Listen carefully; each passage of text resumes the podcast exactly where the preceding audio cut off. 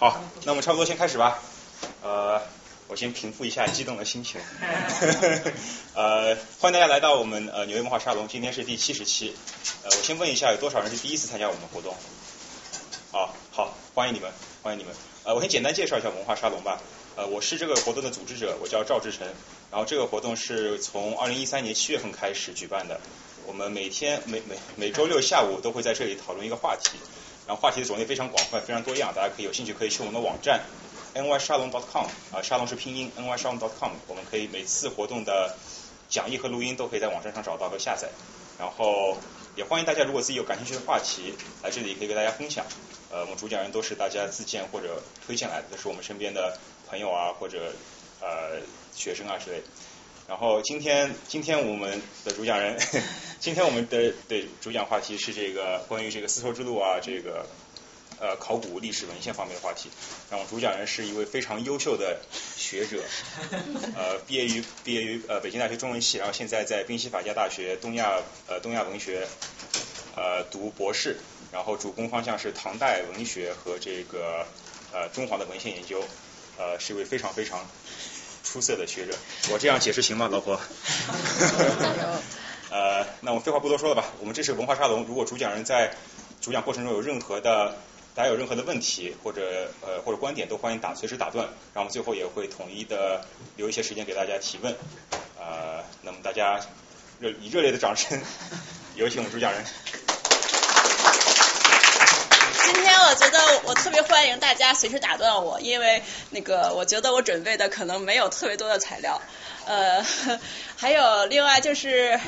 呃，赵日晨说，他说这个沙龙大多数的主讲人是推荐来或者是自荐来的，我是那个赵日晨撒娇来的。其实今天本来是有其他的那个主讲人，是有别的话题，但是忽然有临临时的安排，然后赵日晨他说，那一周一周多之前告诉我说你准备一个，然后我想了一下，然后所以我选择了这个话题。其实我主要是学文献和这个文学方向，唐代的。我不是丝绸之路的历史学家，我不是一个 historian，我没有接受过历史学的系统的那个训练，但是我上过历史的课。这个对我们来说，历史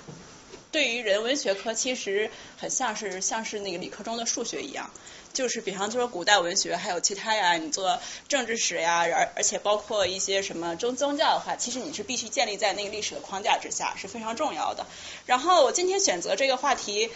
是因为我。读博士越读越窄，我不想选一个只有自只有我自己懂，然后只有我自己觉得很有趣的话题。然后，而且我认为这个话题它呃，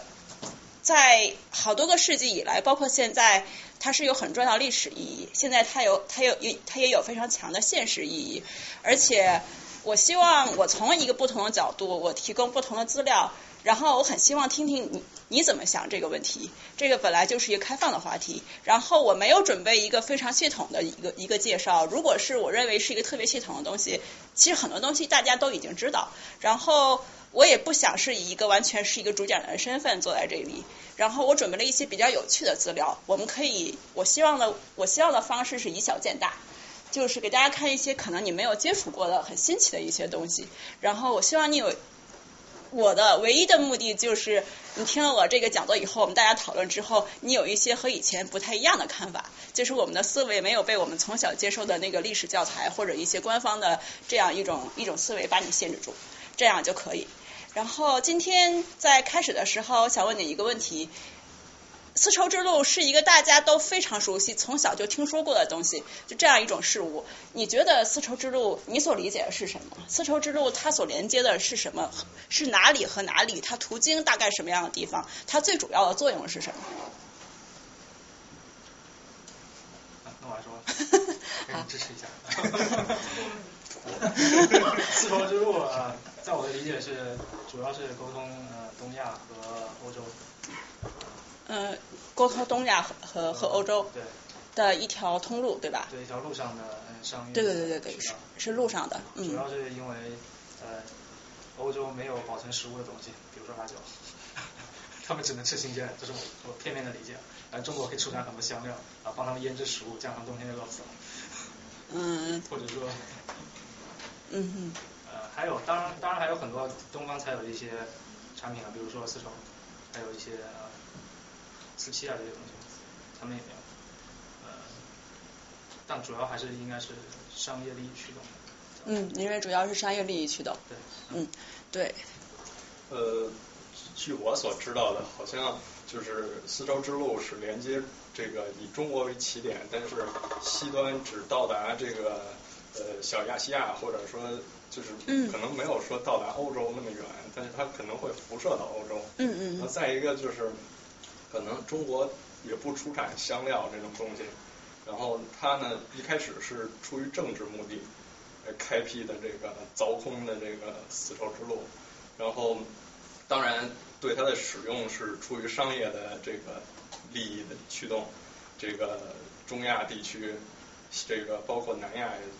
得到这个丝绸之路商路的辐射，然后双方开展贸易、宗教、文化，这样通过这条道路能够得以传播。但是，一开始开辟它，我印象中是出于政治原因。嗯。我对这个“开辟”这个词非常感兴趣，这个这个是非常值得我们讨论的。呃，谢谢。然后你们还大家还有其他别的一些看法吗？我觉得这个词儿是后后人总结出来的。我觉得当时这条路线应该很久很早就有了。嗯。因为我们那个在西边出土，像那个秦安大地湾，还有现在现在新出土石某，说明我们这个西边一直是有比较高度的文明。从西边过来，这就是中西通过这个呃河西走廊，通过这个沙漠这个联系，这条路很长时间就有了。但这个丝绸之路有可能就是就是张骞通西域以后，后人这个历史学家总结说，OK，这是中国的丝绸通过这条路传到西方，而且不是直接传过去，应该是间接的，通过中间的粟特人啊，或者是阿拉伯人啊这些后来的阿拉伯人。传过去，间接传到东罗马，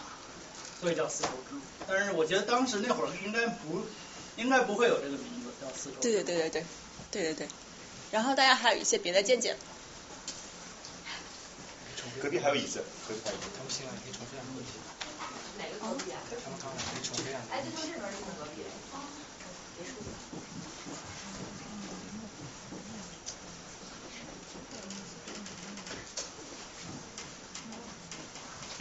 啊，对于新来的朋友，就是刚才我们其实才刚刚开始，有三位朋友就是讲了一下他们对于丝绸之路的理解。呃，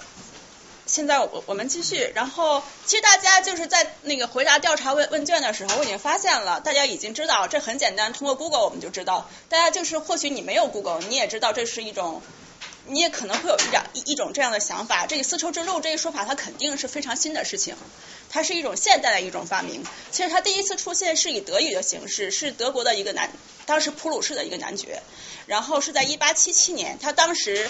中国已经成了半殖民地社会，然后那个西方的那个列强已经进来，然后他其实是被那个德国派到中国，他去山东啊，去开采矿，然后他要修铁路的时候，然后他他是一个那个那个 geographer，然后他其实是做了一些研究，他第一次是用德语的形式，他有时他也是一个复数，这就证明了丝绸之路它可能不像我们想象中就是一条一条从从中国到欧洲的非常直接的这样一条通道，它其实是有很多很多条路线的，他用了这个词。然后他是第一次把这个 silk 这个词，当然听起来非常 sexy 哈，就是把它那个放到这个这个 term 里面。然后他所绘制的地图呢，他所绘制绘制那样地地图，就是这个丝绸之路，它就是一条比较直的线，看起来很像现在这个横贯横横贯那个亚欧的像铁路线那种感觉。其实和实际上和在汉唐时期，他们丝绸之路发挥最主要作用时，那路线其实是有很大的出入的。然后到了一九三六年，著名的瑞典探险者斯文赫定，他他就是属于一个人，在很早的时候，在上世纪初期，他去新疆大大部分那些考古的地区，他他都见过。他是用英语的形式，他把这个丝绸之路从德语翻成了那个 Silk Road，然后他把这个词作为他一本书的一个 title。然后到了一九四八年的时候，我们可以看到这个报纸 Times of London。然后他们是以一个大概像调查问卷，他认为这是一个常识，就是说你们你们知不知道呀？这个就是那个时候对于英国人来说，对于西方的社会来说，Silk Road 这个词它就是一个非常 general 的一种 term。他来问说你认为丝绸之路是从哪里到哪里？然后他给出的答案是从中国的边界，是通过很多条的路线，他这个说法是对的，通过很多条的路线到达欧洲。然后其实他这个到欧洲的这个事情。这个是值得商榷的，就像刚才已经有人提到了，说的很对的是，当时中国有直接联系的最西，其实到是到达现在乌兹别克斯坦境内的那个撒马尔罕这个地方。这个地方在历史上非常的有名，它是在很早以前是粟特人的聚居区，在那个时候，中国就是汉武帝和包括唐代人，他们。向西面打去去去进军的时候，最远大概是到达那个地方。然后中国的货物就是最直接的到达那里，其他像丝绸什么物品，它到它到它辐射去印度呀，去那个欧洲，那就是另外的事情了。它中国和欧洲之间它并不是一个直接的联系。这样，然后那在那个之前，在一八七七年之前，中国人或者其他地方人，他提到这个丝绸之路，他用的是什么呢？他用就是。那条去撒马尔罕的路，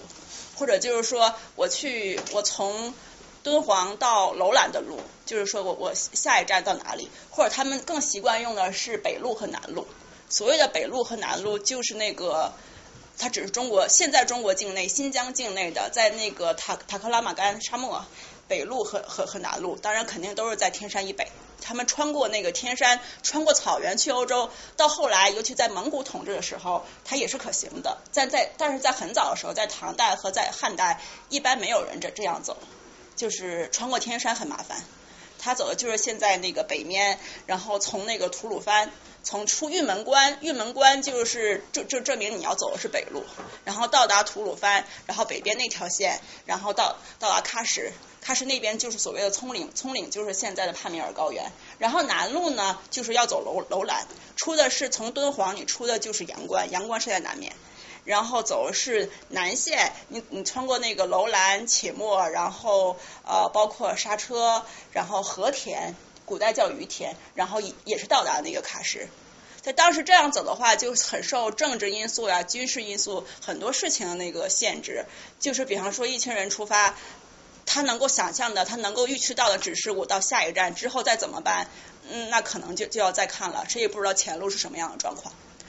然后这个我们要讲到的就是这个粟特人，他们起到一个非常大的作用。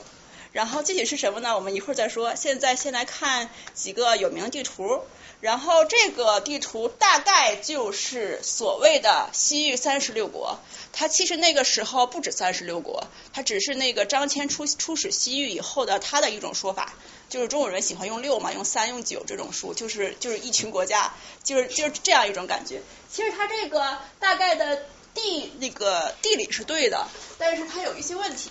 就比方说这个楼兰，其实楼兰它我们听起来非常的有名，我们大家都知道这个这个 term 这个地方。然后它现在是在新疆的那个巴州，是那那个嗯巴州的那个若羌附近，我去过那个地方。就是它后来呃有一些军事的限制，进去非常难，你要以考古学家的身份。然后那个地方现在非常非常的荒芜，而且它以前那时候当然是有水的了。它现在已经没有水了，只能看到一些贝壳啊什么之类的东西。然后其实这个名字它存在的非常非常的短，在张骞通西域，汉朝大军进来之后，没有几十年的时间，就这个名字已经不存在了。它被另外一个名字所代替，就是闪善。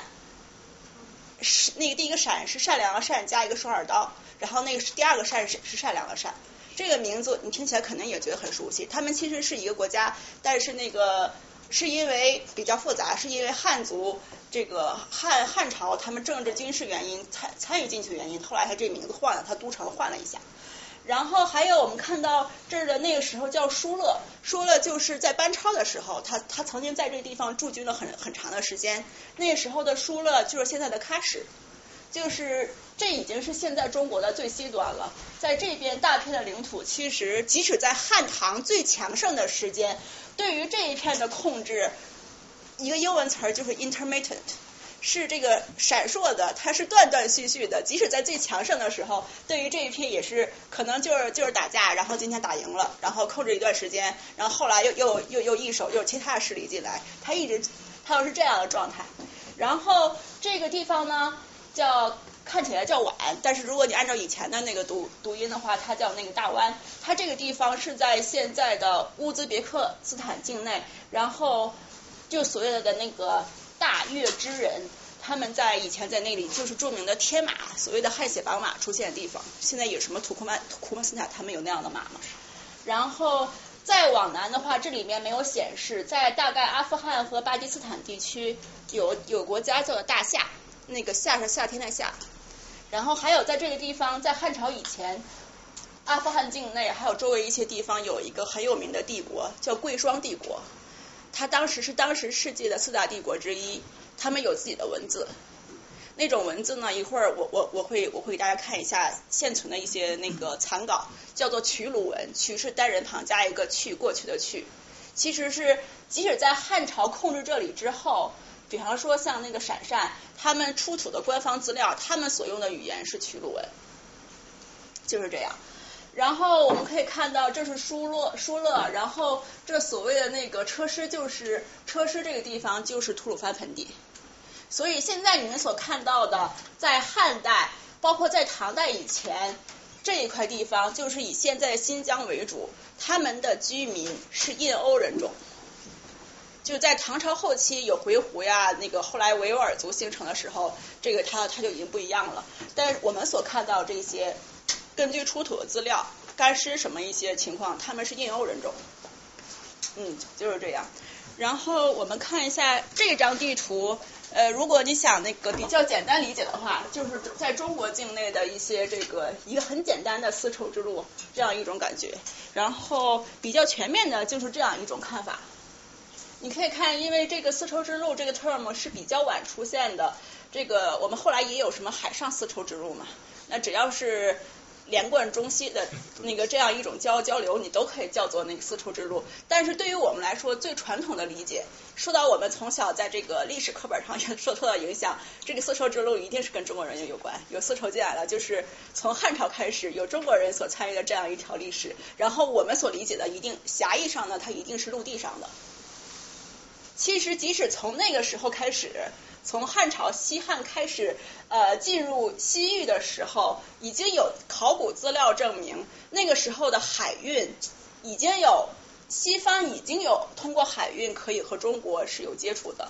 比方说，在学术界有一个很著名的争论，就是佛教究竟是通过海运海路，还是通过陆路上的丝绸之路到达中国？然后有很多人他提出了那个证据，说是那个从陆路，有的人是从海路，然后有人呢比较聪明，就是说，那他不不一定只有一条路线吗？这个这是是对它没有人，就是你不要理解是一个线状的，你应该理解成是像石头子儿落在了那个水面上，它像是那涟漪一样，它是像周围辐射，就是它不同的石子，然后这样不同的辐射是这样一种感觉。呃，这种解释就就是是是比较聪明，而且也很可能，这个它是通过海路还是通过陆路，在那个时候本来就不是既定的，它哪条路走通，它怎么办嘛？就是这么简这么简单。然后现在我们接下来看。我们就要就要说，为什么一定要说粟说到粟特人？就是你可以想象一下，在那个丝绸之路沿途，包括他们西域三十六国呀那群人，他们其实到那个班超那个时候，他控制西域的时候，所臣服于东汉政府的是五十多个国家，所以说那个三十六国这个说法它是不是很准确的？然后你想，中国是一个农耕民族，它不依赖于商业，不依赖于商业贸易。然后还有就是丝绸之路沿线的那些这些国家，他们曾经是那个放牧民族，就包括后来的那个维吾尔族，他们但是后来定居下来了以后，他们就一定是一定是个农耕民族，他们住在那儿的人也并不是以那个商业商业贸易为主。然后是什么样的人起到作用？这些人中很重要的一个就是粟特人，他们有自己的语言，有自己的文字。其实，在丝绸之路鼎盛时期，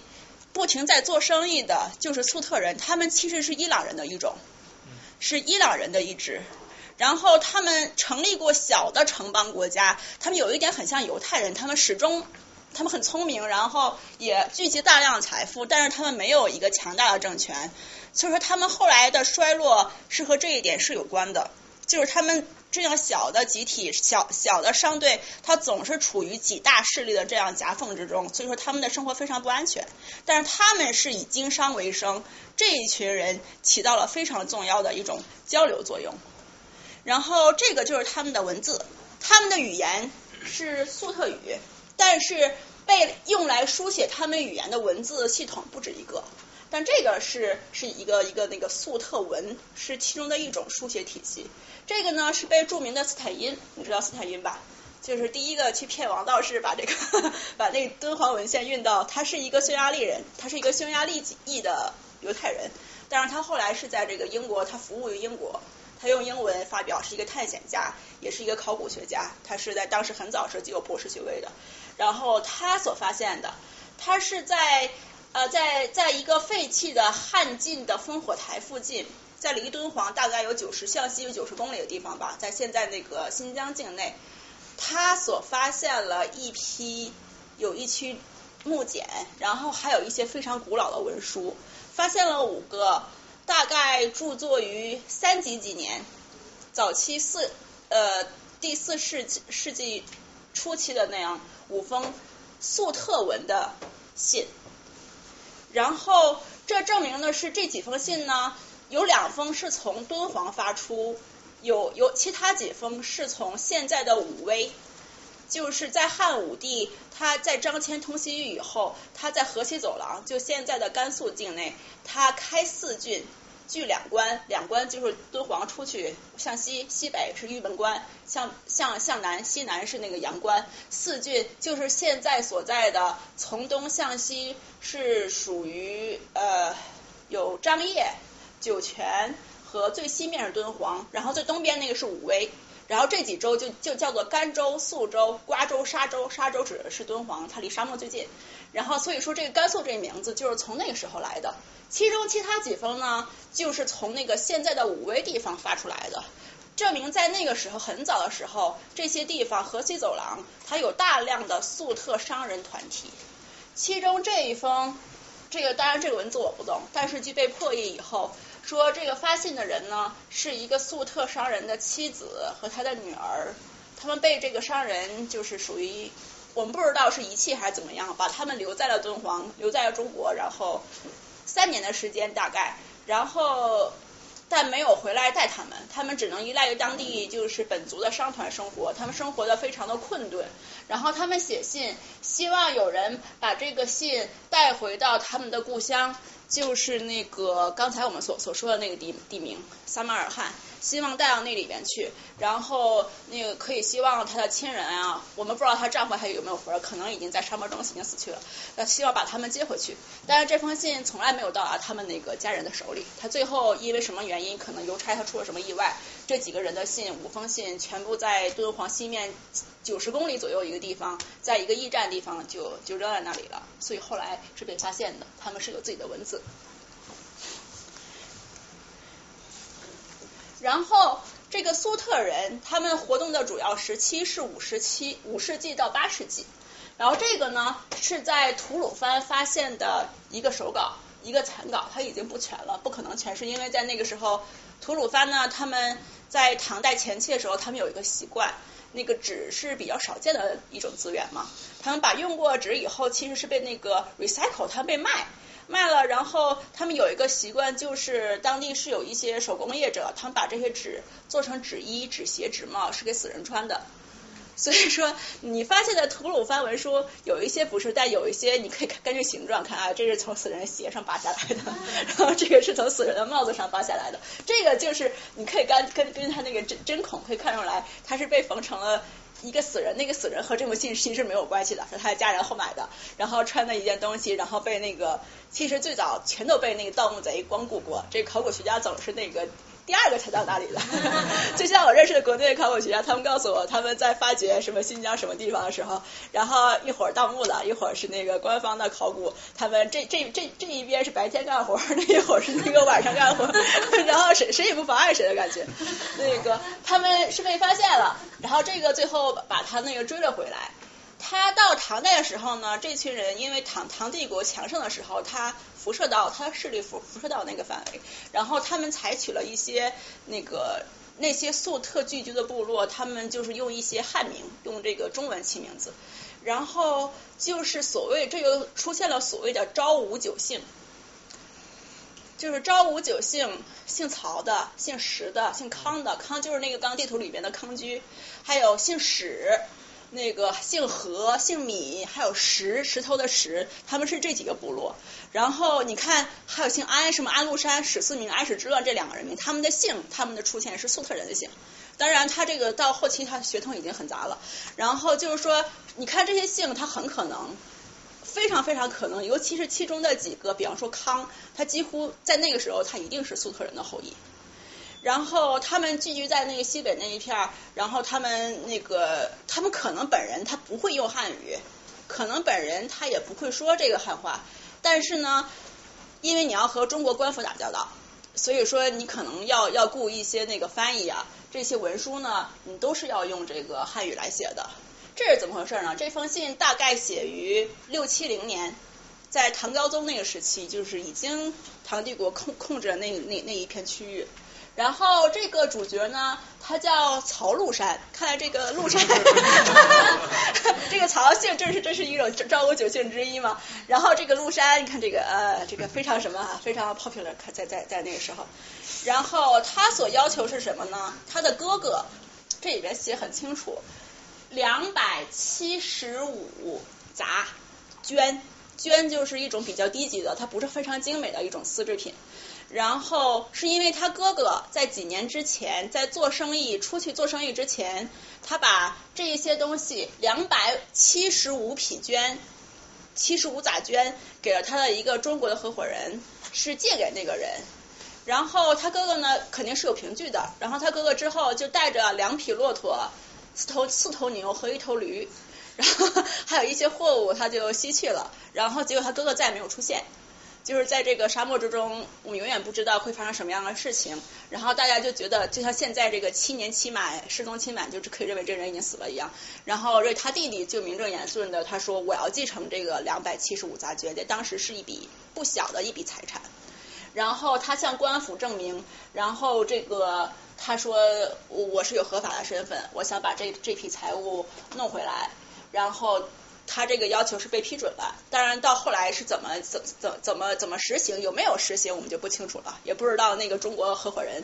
呵 呵中国合伙人 也不知道他也不知道他还活没活着，或者或者怎么样的这个事情，呃，这就是一个粟特人他们所活所活跃的一个证据。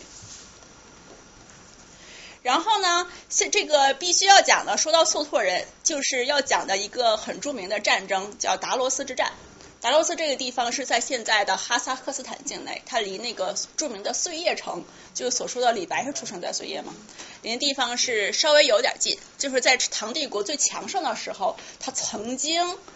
偶尔控制过那个地方。在那儿，他们是中国和唐帝国处于鼎盛的唐帝国，在安史之乱之前，和那个时候急剧扩张、非常也处于鼎盛时期的大石。阿拉伯帝国，他们那时候是已经信伊斯兰教，和他们在这个地方的一场遭遇战。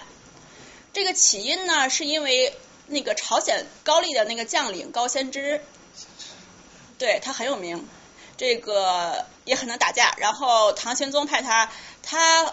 处理了一群姓石，就石头的石，石那个部落的那个粟特人。然后那个粟特人可能觉得他们。大概因为他们在文化方向或者怎么样，他和这个阿拉伯人可能是更相近，或者他们对这个唐帝国有一些不满，然后他们呢就想通过阿拉伯的势力，然后是属于是对唐帝国表达一种不满，然后结果这两伙势力就在达罗斯这个地方，在哈萨克斯坦，他们就就打了一架，然后但当时这个。唐帝国，然后他其实有很多是雇佣兵，他是那个本国的这个士兵的很少，他就属于打到一个什么地方攻占哪里就搞了一群人去去帮他打架，然后这种状况他其实是非常不稳定的，其中哪一个部落要要叛变了，你整个的状态就扭转了，结果就因为他就这样一个一群人的那个叛变，然后这场架他打打输了。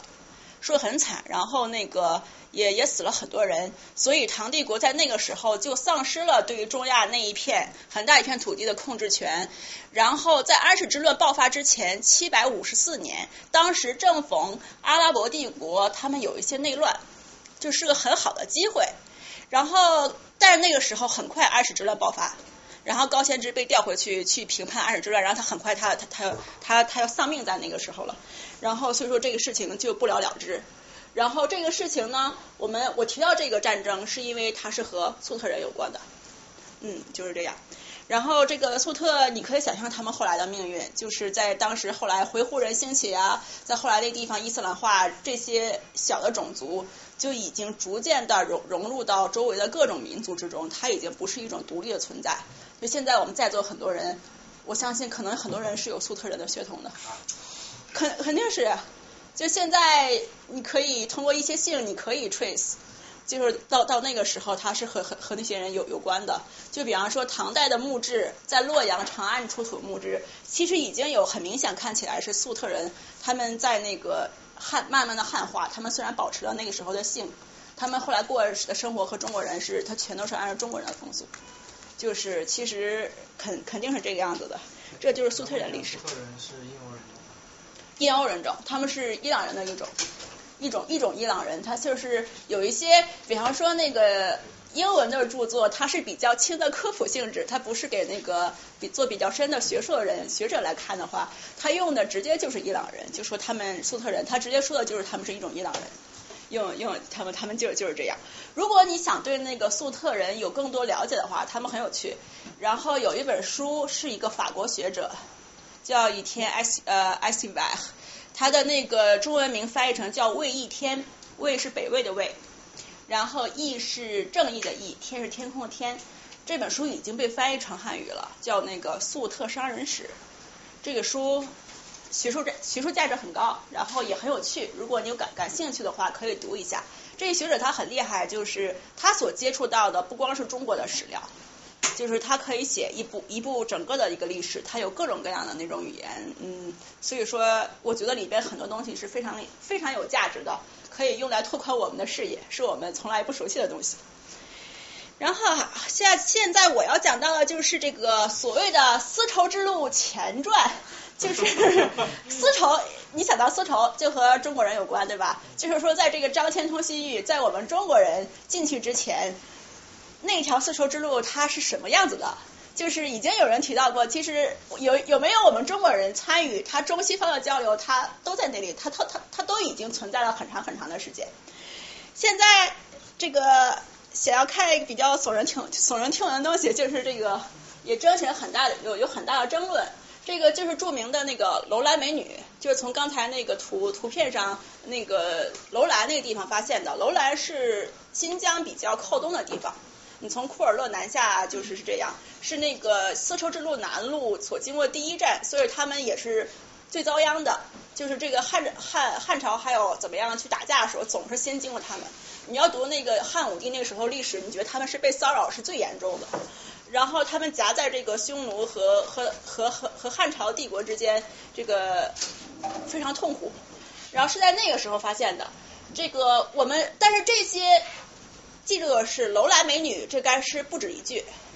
是考古学家在七十年代发掘的时候，他挑了几具保存比较好的。但很有趣的，我不知道为什么他全是女的。然后是这么几具尸体，它被叫做那个楼兰美女。就而且这个干尸到了这个份上，他看起来都很瘦，然后他的脸部的那个轮廓那那那么那么突出，这个他他生前是不是很美你也不知道。然后就是他是指这个尸体保存的完好吧？完美。你看啊，完美完美的一个尸体，所以叫美。嗯。没的没了。还有，我认为可能是因为现在我们的审美观点被。被欧美同化太严重了，就是你觉得长得比较端庄的是一个锥子脸、深眼睛、高鼻梁，就觉得挺美的，就是可能就是这样一种感觉吧。这个在吐鲁番地区。被唐代控制以后，其实它这个地方就是盛产天然的干石，它不像是那个埃及的那种，他们是没有经过任何处理，他们太穷了。像这个那个楼兰，他们是四千年前的，是这个青铜器时代，他们好穷好穷，就是他连没有内衣内裤，然后他属于身上那个披着一件那个毡子，戴着一个帽子，他们他们就就那样入葬，然后陪葬的可能是一个边篓，里面有一些干的奶酪，然后可以证明他们那时候就是吃羊肉的。他们有是是有羊，然后那个他们身上有有体毛的地方，眉毛呀、头发都是有很多很多的虱子。呃，就是很那个狮子也也被完好的保存。你可以看到他们的生活这个是非常的非常的穷苦，然后他们的肺部有那个风沙呀什么之类的，就是人的寿命非常短暂，还有很多小孩的尸体。然后你现在我们看到，觉得这干尸很可能你觉得是非常非常稀有的，但如果你去那个新疆走一圈儿，你到各地，即使一个县城的一个那个博物馆，你都看可以看到有他们一个县城的博物馆都可以有三四具保存的比较好的干尸。然后时间越早，它就是越可能是印欧印欧人种。它到后来的时候，那个其实还出土过那个清代的干尸呢，然后也也有唐代的。然后这个很有趣的是，那个人嗯出土的人这个名字，他就在历史记载过，就是你看到这个尸体，你知道他是谁，就就是这样一种。然后出土有一些贵妇人的尸体，那个它保存很好，但你知道她生前应该不美。然后这个比较符合我们所理解的唐代审美观念，就是说她过了这么多年风干到那个状态，那个贵妇人她依然非常胖。对，就很很胖很胖，然后就是到就是到这这样一种份儿上，然后所谓的那个楼兰美女，然后其实他们保存的还好吧，那个你看皮肤也也比较黑，然后大概是是在四千年前左右，就是在两千多年前的时候被汉朝所控制的那个楼兰，他们那个人肯定也是印欧人种，但是不能因为他们都在楼兰，我们就确定两千年前的和四千年前的他们一定有什么样的关系。他们都是印欧人种，但是他们之间的这个是不是有非常直接的这个后代这样一种关系，我们不知道。他们是逐隋朝而居的，它是就是很不稳定，就是而且最主要是没有他们没有一种文字，没有这个出土资料里面最最珍贵的、最有说服力的就是带文字的记录。就是就是这样一种，他们没有，但是可以看到他们有大概像是结绳记事的，有那种木齿，然后他那个搞到那个木头上面，搞到那个齿儿它然后你可以看到很明显，它是用那种形式刻画，它是去是用来记事一样，它没有文字，是用来是用来记忆的，就是这样。然后这有好几句楼兰什么，但是在那个楼兰当时地区发现的。东汉时期左右的墓葬是楼兰本地人，他也是很穷苦的人。从那个时候，你能能看到是他们和四千年前、两千年前和四千年前，他们的生活条件没有很大的改善，他们的生活技术没有没有很很强，没有这个很明显的进步。不一样就是东汉那个时候，他们即使是楼兰当地的平民的女人，她下葬她能穿四五件绢锦还有丝绸这样的衣服，所以说叫丝绸之路，这不是没有道理的。就是说，那个时候他们接触丝绸是比较普遍的事情，而且会有那个汉汉帝国出产铜镜，就是在比较普通人他们的那个墓地里可以是可以发现这些。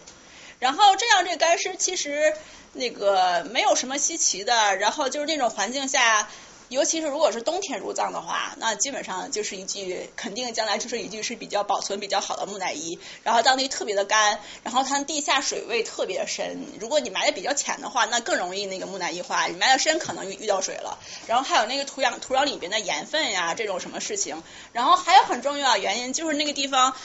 它比较荒嘛，它从来都不是。人迹很多的那么一个地方，它比方说现在如果在中国，它是那个盖房子的地方，今天被挖出来，明天被挖出来，它也保存不了这么好。然后在那个时候，还有这个丝绸，要说的就是丝绸，这两个很有名。我没有找到更好的图片，但是有一些书上是有更好的图片。这个是在精绝古国，你们听过吗？就是也是西域三十六国之一，就是什么鬼鬼吹灯不有一个什么精？是在现在的尼雅。是在那个地方呢，其实很偏很偏。就比方说，它属于现在的和田，就已经离喀什很近了，在那个南疆。但是它就是你属于到了一个乡，叫民丰的一个乡。然后我去过那个地方，那你还要走很远，非常非常偏僻的地方。然后那个。然后去到那里边考察，我觉得很有趣。最可怕的事情，你是遇到当地是有厕所，那厕所你没有办法去忍耐，但是你还要去用。那个最好是在没有厕所的地方，因为到到处你都可以解决，就是这样。呃，就是在在在在沙漠里面什么，然后去到那里，这个他们这个人被认为是精绝国，他是在汉魏时期他就消失了。所谓的楼兰，也就是闪晒，它也是在汉魏时期就没有了。就消失了，然后最被接受的一个原因就是因为水的问题，因为他们在孔雀河，在一些河的下游，越是在下游呢，他就就比较可怜嘛。尤其是那个汉朝人，那个如果那个汉人进去，他在上游他屯兵，他要引水源，他要那个种地，这个时候他到下游他就没有了，他们就是是没有办法活下去的。就是他们不能说他们死绝了，就是他们很聪明的，肯定他就搬走了，或者就慢慢的就就融入到其他地方，因为他自己没有什么语言文字，我们也不知道他们最后去了哪里。然后这个就是被认为是精绝国的末代王子，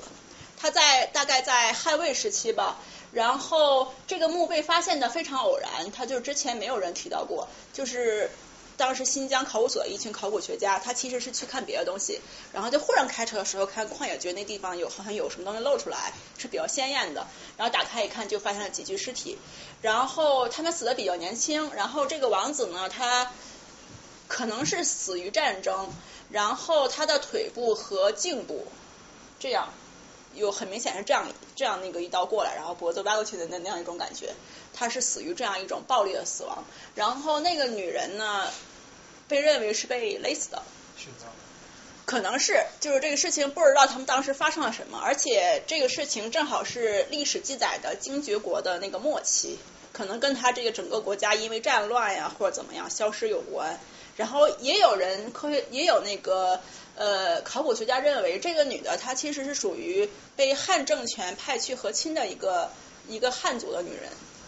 然后他们身上穿的这个东西，穿着非常脸上盖的，还有什么袜子呀、锦被呀，还有身上身上的锦袍，是非常精美的中国出土的东西。然后这个是放大保存的非常好，这上面的一段锦，他们写的字是“五星出东方，立中国”。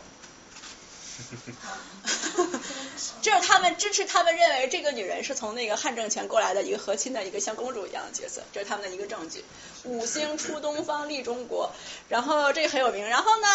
这个给你们看一下，这是现在的和田。我去我在零二年的时候去过那里，这属于他们的一个像中央，就是大概像人民广场的一个地方，就是市那个市中心，就是属于一群阿姨，然后在晚上跳广广广场舞的地方是这样。然后他们就把这个你看不清楚，这个我没有找到很非常清楚的照片，我以前照的照片也丢了。然后他他用的字就是五星出东方，立中国，就带有一些政治的意味。他把这个。精绝精绝王身上的这个东西，这个这个这个锦绣锦上面写的字，然后搬到了现在和田这个地方，然后他用的字体也都跟跟跟那锦缎上是一样的。嗯，在和田我觉得很有趣，就是你觉得表面上看起来你觉得很安居乐业，可是像在和田呀，像在喀什。我就我感觉到我从来没有见到过这么多荷枪实弹的这个武警，就在大家看起来非常和乐的地方在站着，他们的枪里面都是有子弹的，然后不停的看到有那种车里面里边有武警拿拿着武器，然后就是这样跑来跑去的一种感觉，呃，确实非常非常不一样。然后这就是说到那个楼兰美女呢，还有另外一个你们可能会混淆的，就是这个著名的小河墓地。小河墓地它离楼兰有一定的距离，但是很近。这两伙人他们时间差不多，都是公元都大概都是三千八百年和到四千年以前的那时候的那个青铜时代的这种文明。然后这个小河墓地，这个小河它是孔雀河，就是楼兰是在孔雀河那个沿岸。这个小河它是那个孔雀河的一个支流，它已经干了，已经找不到了。然后这个地方最早的斯文赫定还有其他一些人，他们见到过，他们说所谓的什么小河公主看到微笑的女孩就是干尸，啊就这这样一种感觉。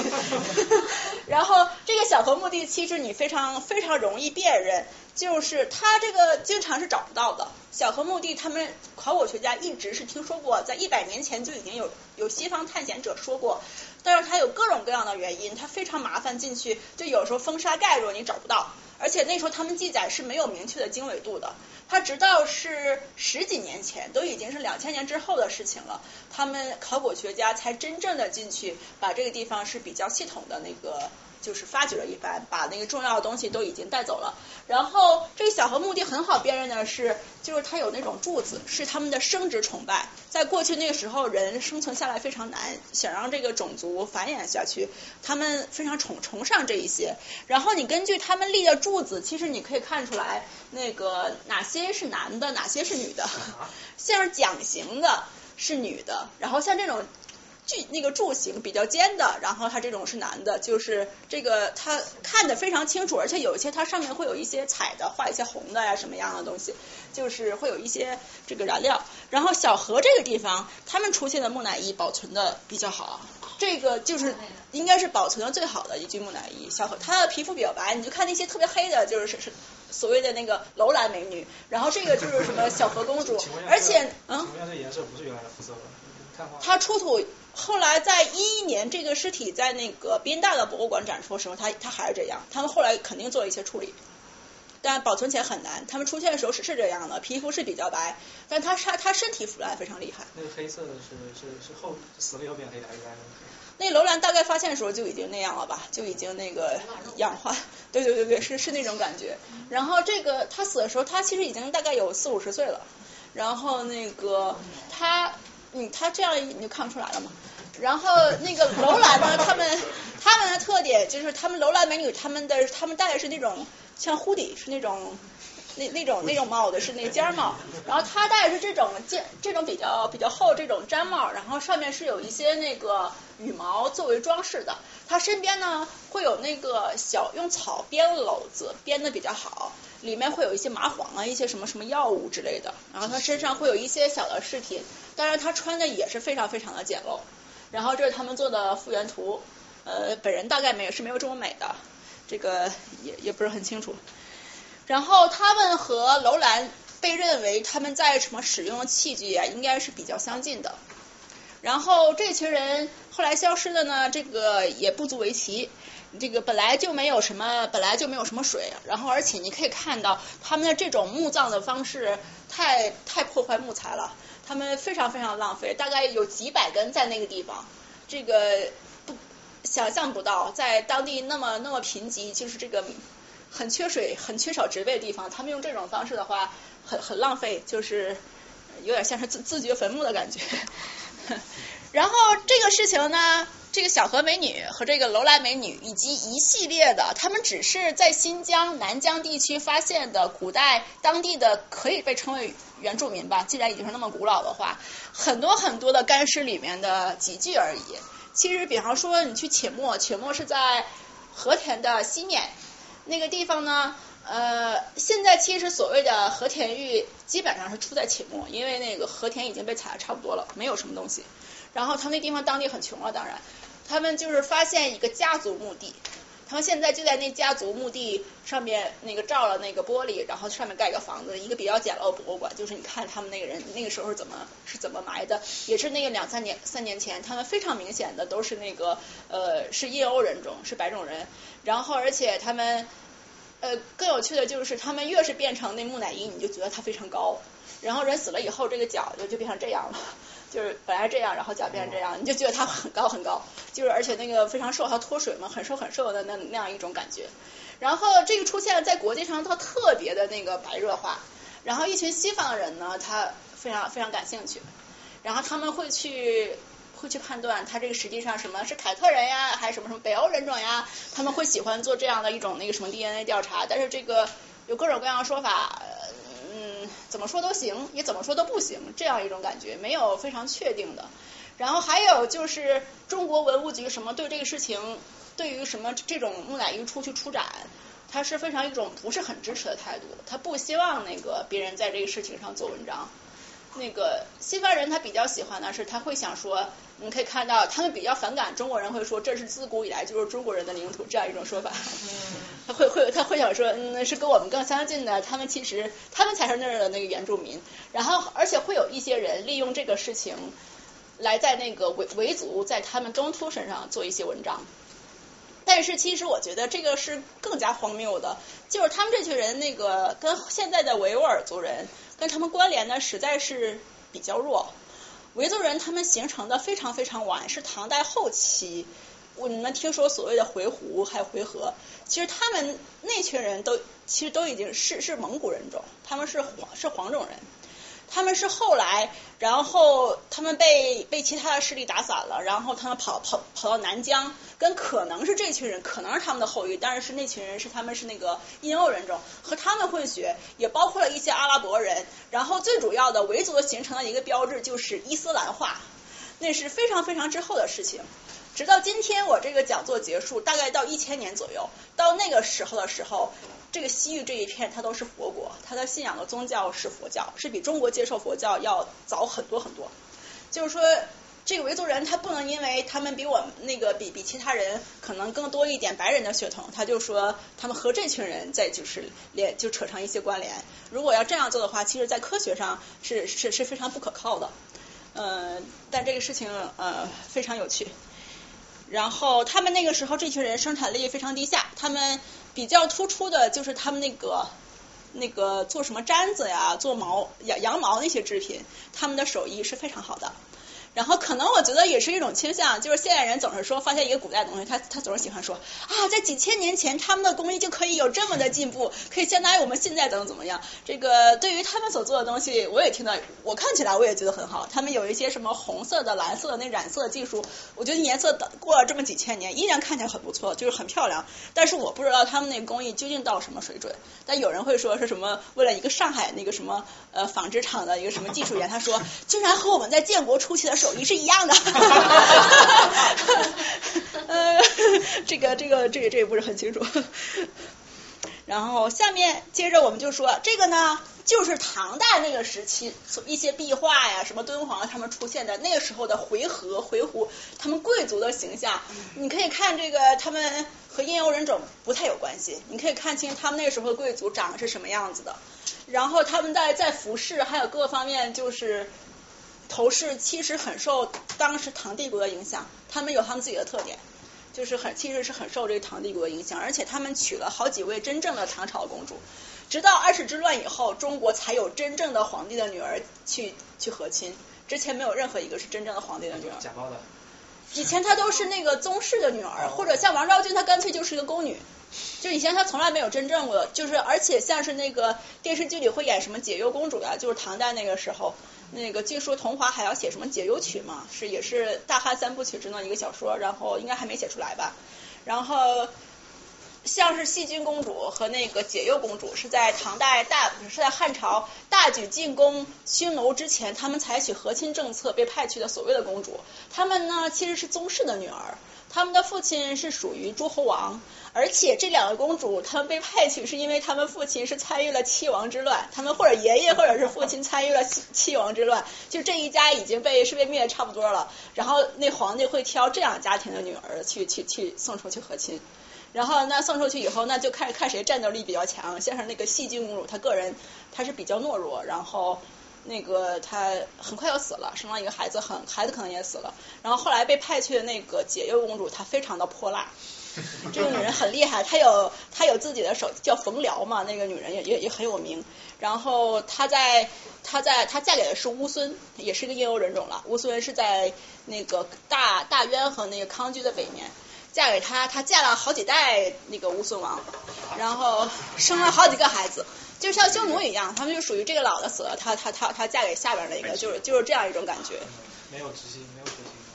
那可能是嫁给她第一个丈夫的儿子呀、弟弟呀，或者或者怎么样。她跟不同的这个主那个皇帝，她大概跟了三个人，她全都生了孩子。然后她很厉害，就是说她她有自己的手段，然后在也参与了当时那个王位一一些争斗。然后而且最后她很能活的，活了七十多岁。到到最后的时候，那个七十多岁的时候，她带着自己的孙子和孙女回回到了长安。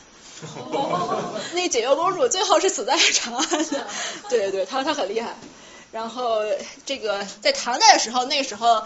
安史之乱以后变得非常弱，而且那个时候平定安史之乱，回鹘人就是维族人的祖先，他们起了一定的作用。当然，他们所到之处也都是会扰民呢，就是其实灾难也是很大的。然后就有真正的那个唐朝公主去去嫁给了他们，然后这也是看他们的命运怎么样。这有的人是比较强悍的，然后比方说她的丈夫死了，按照他们的风俗要要求她陪葬。他他所用的方式就是说，那个我我不能陪葬，那个身体发肤受之父母，这是我们汉人的习俗。然后他用的方式就是毁容，说我用这种方式代代表去陪葬。他们有的公主就死在外面了，有的公主呢，那个她也是想想方设法的，最后回回回到了唐朝。回到唐朝以后，她待遇就比较好，就是非常是非常受尊敬这样一种。然后有公主被嫁出去，就是她可能也她之前死过丈夫，就是反正事情也都是是是比较复杂的。然后这个就是刚才我所说的曲鲁文，这个曲鲁文是贵霜王朝，然后它所其实在它它的发源地呢，在早期的很多佛经是用曲鲁文写成的。然后曲鲁文其实在它的发源地，在三世纪之前它就已经不使用了，但是它到了那个丝绸之路，在那个西域那地方，它还使用了很长的时间，包括在楼兰就是陕善那个地方。汉魏时期出土的一些他们当地官方的文献，比方说那个奴隶的买卖呀，或者怎么样，他们都是用曲鲁文来写成的。然后这个曲鲁文呢是四片桦桦树皮，是在那个一九九四年的时候吧，是被人在阿富汗地区的一个陶罐里面发现的。然后他们把这个就捐到了那个大英博物馆，它图书馆或者博物馆。其实那个大英图书馆是后来才从那个博物馆分出去的。他把一些文书的东西是归那个图书馆管，他们两个现在离得也非常近。就比方说敦煌那批东西，它那个帛画呀、那些绢呀、那些装金、那些丝绸袋子很精美的东西啊、那些幡呀什么之类的，它保存在大英博物馆。但是那些文书、那些卷子，它都在大英图书馆。就是如果你去大英图书馆，其实你是可以，你办了那一个那个，因为它是公立的图书馆，你可以去看。只不过你可能要等一些时间，你要早一些那个 order。然后你只要是他们，你不需要花钱，你只要是有他们那个那个阅读证，你就可以看到那个真正的敦煌的卷子。我去，我看到了一些，就是它的它的质量是参差不齐的，有很多东西它是从那个中央政府是那个政府抄经啊什么，是很很好的纸，然后你摸在手里，你可以摸，你可就看一下是可以的，你是可以看的。它那其实它量比比较大，它有一些比较比较宝贵，它怕破损的东西，它不让你看了，就这样一种感觉。然后用手摸一下。就那个时候造的比较好的纸和现在的比较薄的牛皮纸很非常非常像，就它那个造纸工艺是很是超出我的想象吧，我觉得真是很不错。然后这个曲鲁文，其实在当时，即使在汉朝控制西域的那个时候，这个是一种更加通用的一些文字。在中文，我们汉汉文在西域成为一种官方语言，那是。唐朝唐唐朝以后的事情，而且在当时西域的东部，比方说敦煌那边，然后还有吐鲁番，呃，其实吐鲁番在四五世纪的时候，那个地方就已经是汉人的天下了，就是因为在那个西晋，他们后来五胡乱华的时候，在那个时候就有一些世家大族，他们向就向西面逃，就定居在了那个吐鲁番。其实，在唐朝六四零年，唐太宗派大军把那个所谓的高昌，就是现在的吐鲁番，把它拿下之前，汉人一些割据势力，有什么姓张的呀，或者姓曲的什么，他们在那个地方已经统治了几百年。然后，所以说在那个时候，在很早的时候，你发你发现的这个文献，当然就是汉文的，就是这样一种感觉。然后这是曲鲁文，然后之后这这两个东西都是发现比较早，就是属于丝绸之路前传的东西。这个是非常典型的，刚才已经有人提过，它其实是那个非常欧洲化一种东西，是公元前五世纪到三世纪的这种图案，这种狮子这个这个图案，它肯定不是中国的风格。中国在那个时候，包括在东汉的时候，没有几个人知道是有这种狮子存存存在。没见过狮子。中国境内是没有狮子的，对吧？然后它这个是非常早的，然后这是种面团做成。被认为是菊花状的，是一个像像点心一样的东西，跟它的时间差不多，它也保存了下来，就是因为当地这个新疆那地方是一个天然博物馆，它的东西保存实在太好了，迅速脱水，你知道吗？就是这是吃的吗？对吧？它是吃的，然后还发现了那种像饺子一样的东西，还能化验出来里面是是韭菜和猪肉，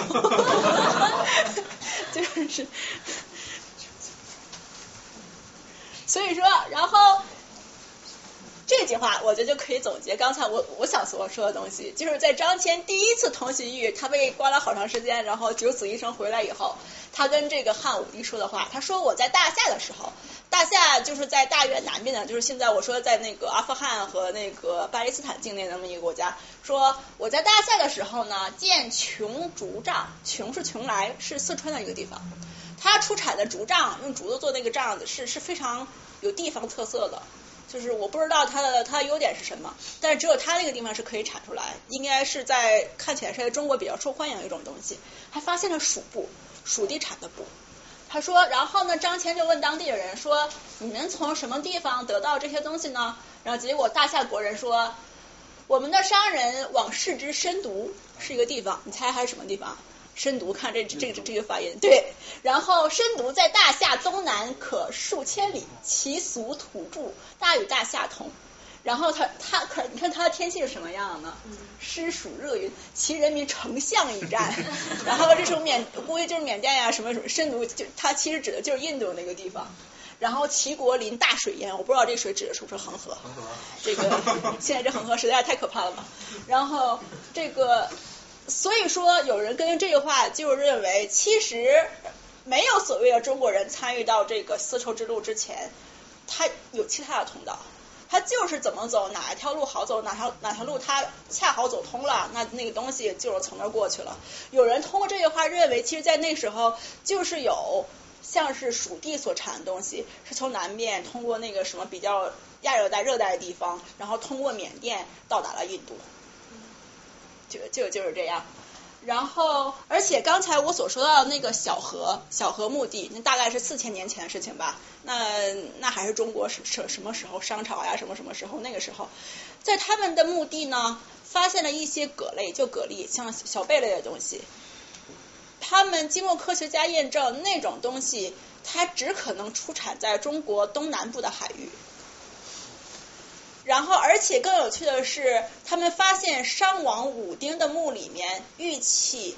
有和田出产的玉，但这些不能够证明，如果是真的的话，不能够证明他们这些地方是有直接的联系。但是我们可以看到，这些地方商品是这样是可以流通的。有没有丝绸之路这个东西，它要是它要是流通的，这种流通之间的这种物质啊，还有文化一种交流是从来。在很早时候就就有，而且它也从来是没有断绝过的。就是什么东西从东辗转呀，通各种各样的途径，然后比方说从东面海里的那什么东西，它它到了小河墓地，然后再到到达那一群人的手里，就是这样。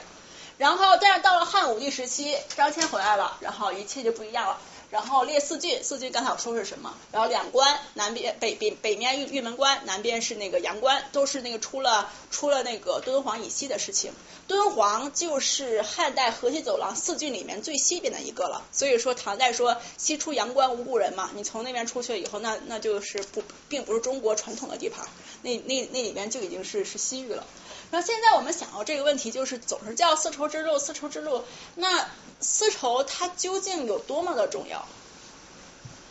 嗯，怎么说呢？就是现在它有不同的说法。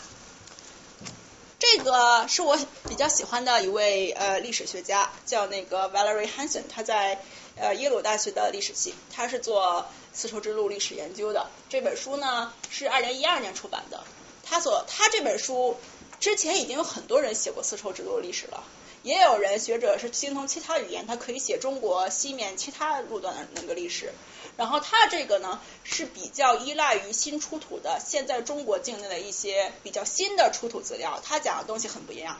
然后他提供一种说法，我觉得很有必要和大家分享，就是可以可以让你的想法有些不一样，但是你相不相信这样一种说法？你觉得它是不是很可靠？那是你自己的判断。然后他所说的说法是什么呢？他所说的说法就是说，在很早的时候，当然他没有证据。他说的呢是在唐代的时候，在唐代的时候，比方说刚才我们看到那个粟特商人曹禄山那封信，他说二百七十五杂绢那些东西，你说它是一种借贷的形式，他哥哥把那个东西给他的那个中国那个 partner，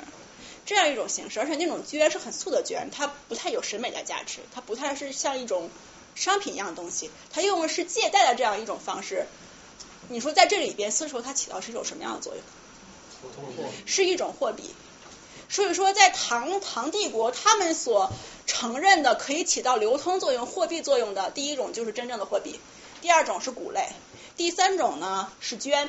他们在那个时候派他派军队去屯田呀，或者怎么样，或者他从一些小小蜀国打打架经过你这里，然后你要搞一些东西，我象征性给你一些像钱一样的东西。这个铸货币呢，它非常的沉，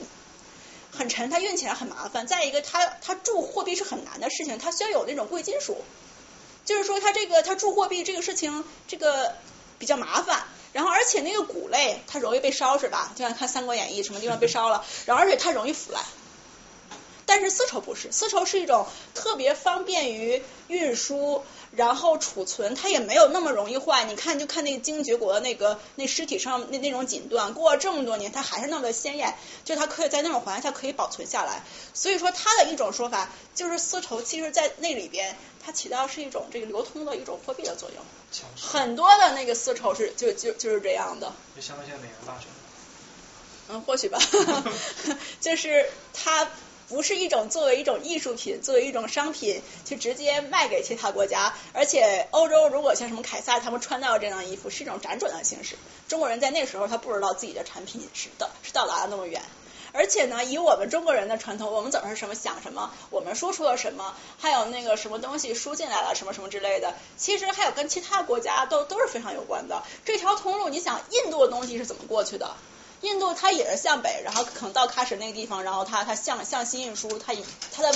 用棉的制品，其实主要一开始是从那个印度来的，然后它也可以进入中国，然后还有什么西方一些东西，什么我们吃的大蒜，大蒜其实是从丝绸之路进来的。包括有一些葱什么什么，它可能也洋葱啊。然后这个我我我开玩笑，我我不知道这洋葱它究竟是是是是从哪里进来的。然后像是那个玻璃，我们中国人之前是没有玻璃的，它是从那个古罗马呀什么什么那那些地方进来的。还有很多很多东西，如果您感兴趣呢，有有一本书。有一本书是一个比较老的汉学家，他已经去世了，在 U C Berkeley 那本书早就被翻译成了中文，它叫那个撒马撒马尔罕的金桃。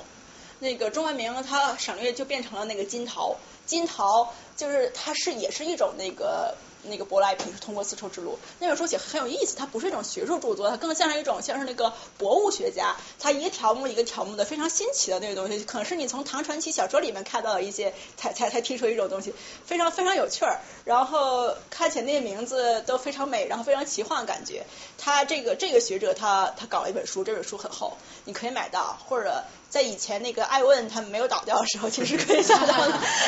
然后这书非常好玩，然后那个你可以叫叫金桃，金子金子的金桃就是吃的那个桃子，对对对，然后你可以下来下来看一下。然后其实，所以它这丝织的这个技术，基本上都是从中国传到各个地方的。你最最开始养蚕这个技术就是中国人发明的，我觉得。好难呀！你可想想多么复杂，养蚕然后吐出来的丝，然后这个，但是到后来说，其实已经比较早了，大概五六世纪那个时候，其实其他的国家，重要一些国家，他们已经自己开始培养那个丝了。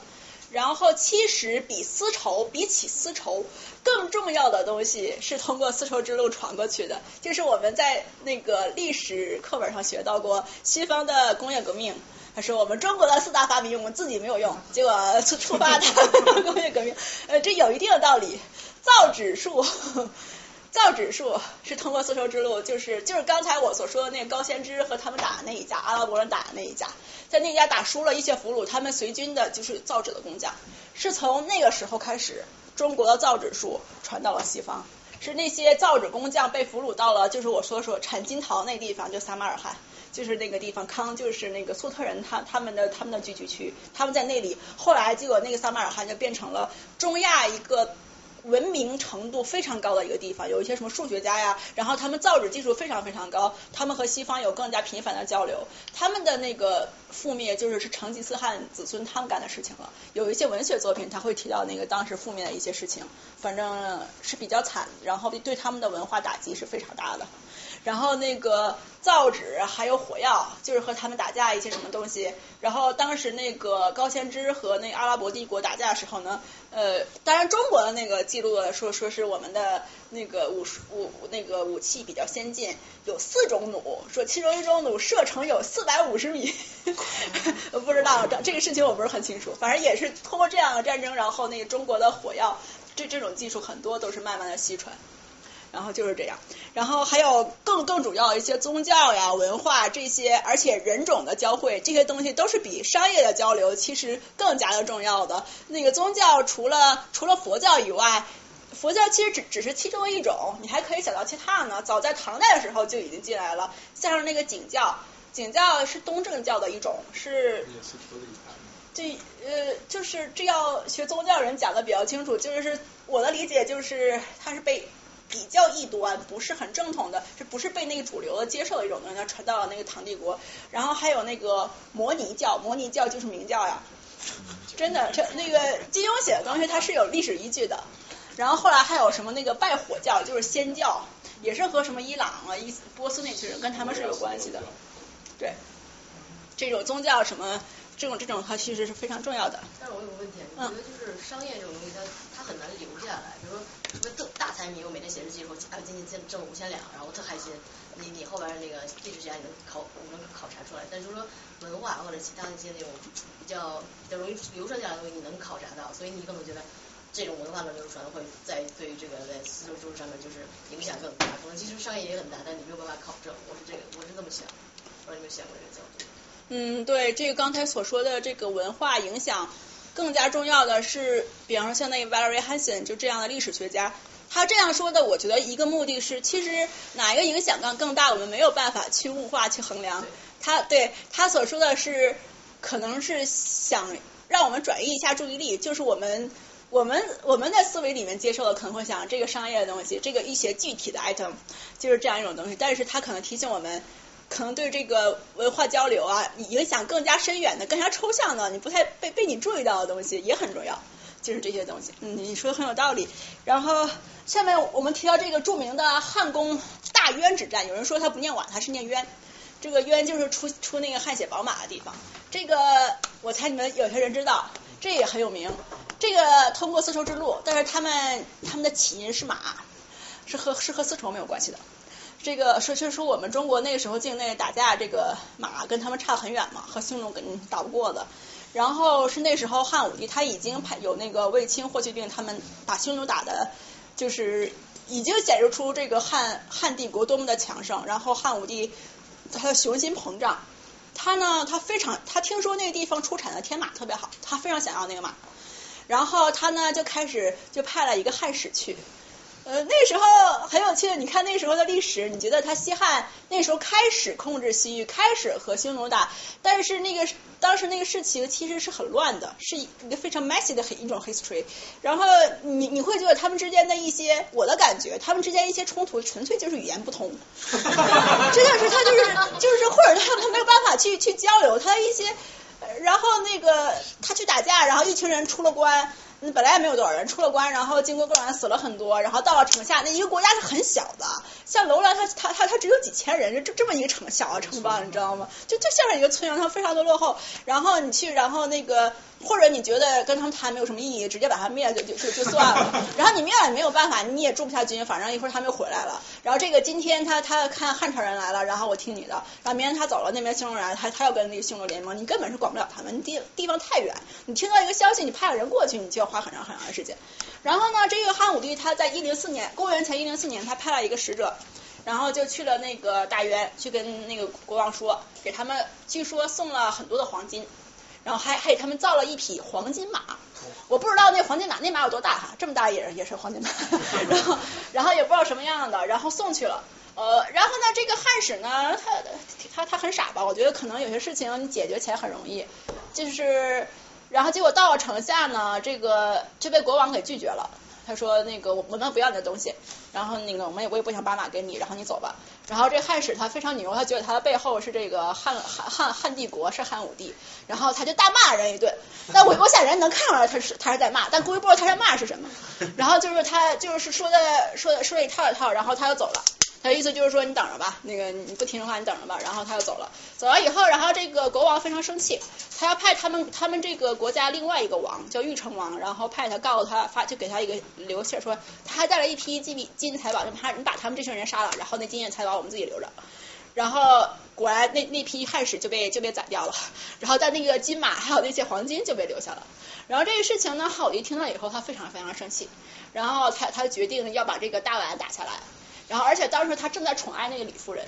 他特别想让他们家人封侯，但在那那种情况下，就是你的出身怎么样是没有重要是不重要的。汉武帝时期，我觉得是中国历史上就是一个特别活跃的一个时期，那个人就是不太计较你的出身，就这样的话就是，然后就是说想让他有一些战功，就和现在这包装明星一样，不管你长什么样子，不管你怎么样，就是可以把你包装成那样子，你知道吗？就什么样人他可以去打架，而且派派李广利、派李夫人哥哥去，他打的是是大约这样一个小的地方。所以说，那李广利第二次派他去打匈奴的时候，他被抓到了，就明白，就是他没有这种，然后就是派他去，就是想让他赢，然后回来封你一个侯，就是这种感觉，然后给他派了一些人，然后这个李广利他就去了，可能我猜可能他没有什么名气吧，而他也真的不会带军，然后结果他所到之处，周围的那些所经过的地方，没有人支持他，全关关城门，就是人家肯定也是觉得。心里对他不服气，然后结果他到了大渊那个地方呢，然后也死了很多人，然后那地方人就是属于他到那儿就没有什么人剩下了，然后反正就是说他是没有达成目的，他属于输了，然后他领了一群人，中间又死了很多人，一群那个残部在一零三的时候回到了玉门关，然后汉武帝特别生气，就不让他们进来，所以说他们那些人很很很苦逼的，就是他们被留在玉门玉门关过冬。然后，但这场战你你还要打，汉武帝还是想让他封侯，然后结果后来又给他派了搞了一些囚犯，搞了六万多人大军去给他派过去，同时派了十几万人跑到河西走廊去屯田。这意味着什么？就属于后备军，就通过这一点，你就可以震慑西域的那群小国家了。然后给他派了五十多个校尉，然后去去去去辅佐他。然后更更狠的是呢，派到了什么？派了一群水利工程师去，想要把大渊国家外面的河改道，让他没有水，就是用用这种必胜的这种信心，然后派去了。然后这回他这次第二次去，然后他非常牛。啊，非常牛，见过什么地方把人全打掉，然后到了那个那个大元城就跟人家谈也不谈，直接就把城就就给灭了，然后结果就就把那个呃，结果那个然后那个国王。就把人给搞死了。其中，其实他的国王他跑到了那北方那康居，然后那康居特别害怕，怕这个汉朝人把他怎么样，又把这个国王又又送回到那个汉朝。然后这个途途其实本来想把活的送回来，但是途中怕他跑，怕他跑的话，结果这样就招惹了汉朝，所以他们在途中就把这个国王脑脑袋就砍掉了。然后李广利去呢，然后就扶持了一个他们的一个贵族，那贵族是亲汉的，就像一傀儡这样扶持这样一个人。然后呢，他搞了选了十几匹上十。优良品种上等的天马，还又又抢了一匹三千多匹马，就是这时候就不分它是种种类好不好了，把他们带回去，然后领了领了一群人，等他打上还朝的时候，再回到玉门关的时候，这匹马三千多头已经只剩了一千一千多匹，然后人他最后回来只只活下来一一万多人，就这样这么大的代价，然后汉武帝他还是非常开心，然后就是李广利确实因为这个事情，然后封了侯。封侯，但是呢，这个事情打了这么一仗，死了这么多人，其实他最后没有一个实际的效用，就是在他们走了以后，他们所扶持的那个那个国王，很快就被他们当地的人就干掉了。就是他们不可能能容忍这样一个人就就留在那里，最后他们树立起的国王是被被杀死那国王的弟弟，然后后来汉朝和他们达成了协议，就是他每年向汉朝进进贡两匹天马，然后这个事情就是以就是以这样一种结局结束。然后李广利他在他们的家族在富贵大概能有十年之后吧，反正他妹妹很快要死了，然后没人理他们，然后最后他再次出征去打匈奴的时候，他输了。然后在那个时候，你们读历史也知道，这边输了就像李陵一样，不管什么原因你输了，那边家属全都杀死，整个族灭，他母亲、孩子什么什么全都死掉。然后他就投降了匈奴，他已经没有是北是被其他的办法了。他他投降匈奴以后呢，他开始呢是比较礼遇他，因为他的皇亲国戚，他地位比较高，给他把还匈奴王还把自己的女儿嫁给他。但是他这个人确实战斗力比较弱，他就是对于什么宫廷战那个斗争，他是也搞不过人的。很快他就得罪了当时的一些权贵，然后就被当时另外一批也是投降那个匈奴的汉人被他们给害死了。就是这这就是他的一种结局。然后所以说这个事情，它显示当时这个丝绸之路上他们所争夺的是马匹，跟丝绸关系不大。然后还有这个傅介子的故事呢，也也很有趣。我我我我在这里不想讲。那个天马它到底有多好？有没有改善中原那个马的战斗力？他的，我想他的基数太太小了吧？这个到现在我们看中国，包括蒙古出产的马，这个不是也没有也没有非常非常出奇的地方。对，是是这样。然后它基数也太小，估计而且你跟西域没有联系，中国除了汉唐时期，就像那个调查问卷里大家写的，你的直觉是对的，跟西域没有什么非常直接，你没有控制了他们，你没有这个非常直接那个马匹的输送，他们也不可能有这种大批的输送。然后傅介子这个故事，你们可以上网查一下，可以看到在西汉那个时候，在那个时候，其实西汉期间他没有对那个西域进行很稳定的、很牢靠的一种掌握。他是都是闪烁不定的，他很怕你，但是总有一天你会走，就是这样一种感觉。然后这傅介子，然后你看他的故事，你就能看出来，那个当时所谓的那个楼兰王呀，所谓的这个王那个王，他就是我觉得他地位啊，他还他还不及汉朝的一个大一个大地主呢，就是这种感觉，完了很惨。然后这傅介子也是一个，他本来就是相当于一个弼马温的一个官，他就是管管马的这么一个这么一个小军官。然后他通过他他的胆色，就是出出使。西域，然后他第一次出使的目的就是说，是因为那个龟兹和楼兰王他们不尊敬，他们那个对汉使不尊敬，然后我要代表皇帝去去指责他们，就是去骂他们一顿。然后你怎么骂呀？我想这，你骂他们，这可能可能也听不懂吧。然后他他出使了一顿，然后后来再回来的时候，他第二次又出使，然后他告诉皇帝说，这个龟兹王对你不尊敬，那个我发现他平时那个呃戒备不严，我们可以把他杀了。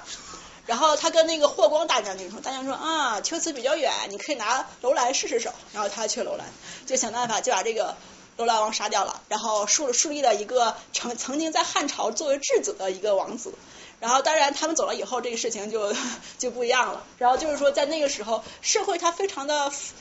就是一个帝国向外扩张，它这个社会阶层是非常活动的，它这个它不是有一什么什么贵族呀，什么一种非常僵化的状态，它很像就是这大大英帝国在十九世纪那时候向外殖民那种感觉，什么样人他都是有希望，就这样一个人，他可以通过这样的事情可以去封侯拜相的这种感觉，这事情非常有趣。然后即使是到了东汉的时候，东汉初期的时候，他们。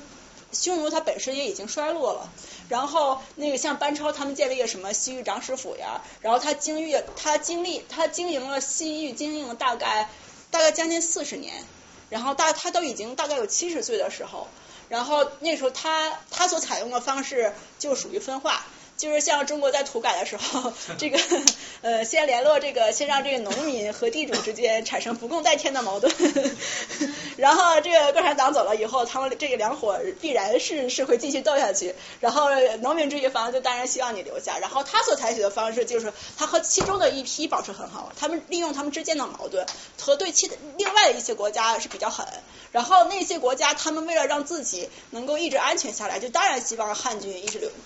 留在这儿，然后结果他后来用用外交的手的手段，用各种各样的方式，然后他又在西域，然后他经营了好多年，在那个时候，然后他死了以后，他的儿子叫班勇，他也经经那个经营西域，经经历了很长时间，所以说在那个时候，是中国在真正意义上的控制了西域。然后其实班超他去，他很有趣的是那个班固写汉书的班固，被认为是他的哥哥。如果你查下史书的话，其实他们两个是同是同一年出生的。对。然后可能不是一个母亲吧，或者怎么样。然后他去西域，其实也是一种很很聪明的方方式。他在西域呢，他躲过了他们家的那个灭顶之灾，因为那班固就是因为打匈奴的那个将军窦固和窦宪，他们两个是外戚，是那个太后的那个侄子呀、弟弟之类的。他们本身是很厉害，是有军功的。但是后来那个太后这个势力倒了之后，他们家就全被杀了，被杀了，然后他的哥哥就被卷到里面去。所以说最后《汉书》是没有写完的。汉书的八表和天文志是他的妹妹，是班昭写成的。然后再后来说，他们家的是在朝堂内的势力比较好。然后是因为在汉和帝期间，那个班昭是给那个皇后嘛，邓皇后，她是她是教呃，她很受后宫人的那个后宫那群女人的推崇，她的地位比较高。然后这时候她在西域已经有几十年的时间，她觉得自己快死了。这时候但是还是没有同意让她回家。然后结果他派他自己的那个儿子，他儿子从西域回去，第一次见到他自己的姑母，就是班昭，就两个人见了面以后抱头痛哭的感觉。然后他们两个想了很多办法，他在在在朝廷在洛阳之内，他的姑姑班昭动用了自己的一些势力。然后后来他们，然后他自己上表，他写的非非常的感人。臣不敢望到酒泉郡，酒泉是那个进玉门关之后是敦煌，然后之后是酒泉，这样是他说我都不敢。盼望我能到那个酒泉，我认为我在火热时候可以进到玉门关就可以了，写的非常感人。然后最后他封侯，然后他的儿子留在那里面，然后他在死前的一年回到了洛阳，他回到洛阳没有几个月他去世了。他最后是终于死在洛阳。然后他儿子班勇在那里边在西域经营了很长的时间。其实后来《后汉书》呀，什么一些东西写西域的一些什么文那个那些记录文字风土人情是他儿子写的，就是他们家的是有这个文学的传统，包括西汉的班婕妤也是他们家的人，他们这个家里人。这个包括班超，他在早期的时候，他也是从事史书编纂的，他们的这个文学修养非常高。然后还有这个比较有趣的是呢，这个是也是一个考古文书出现发现，是在所谓的三间房，也是在那个那个楼兰附近。我去过那里，当然我后来我的那个图片已经找不到了。那个所谓三间房，你现在还能看到，那是一个比较比较当时比较高大上的那么一个一个住住宅的那个什么房子的遗址吧。它就是以前所谓的那个西域长史府，在这批文献发现之前，大家都知道有西域长史府，但不知道它它在哪。然后后来发现就在楼兰，其实所谓的轮台在那个附近。然后这个事情呢是李柏，李柏是当时的西域长史。但是你看那个时间你也知道了，就是东晋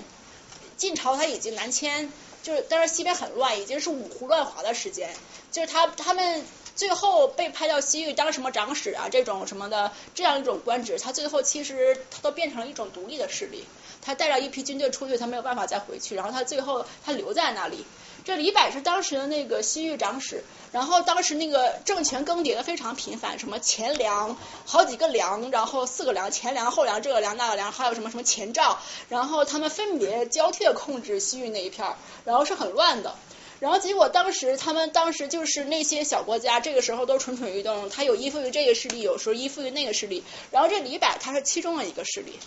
然后他发现另外一个汉族的也是一个带军的一个将军，他在北面是在吐鲁番地区，他跟他之间有矛盾。然后他呢，李柏这个时候想要找联盟，他需要联合一群人来帮助他。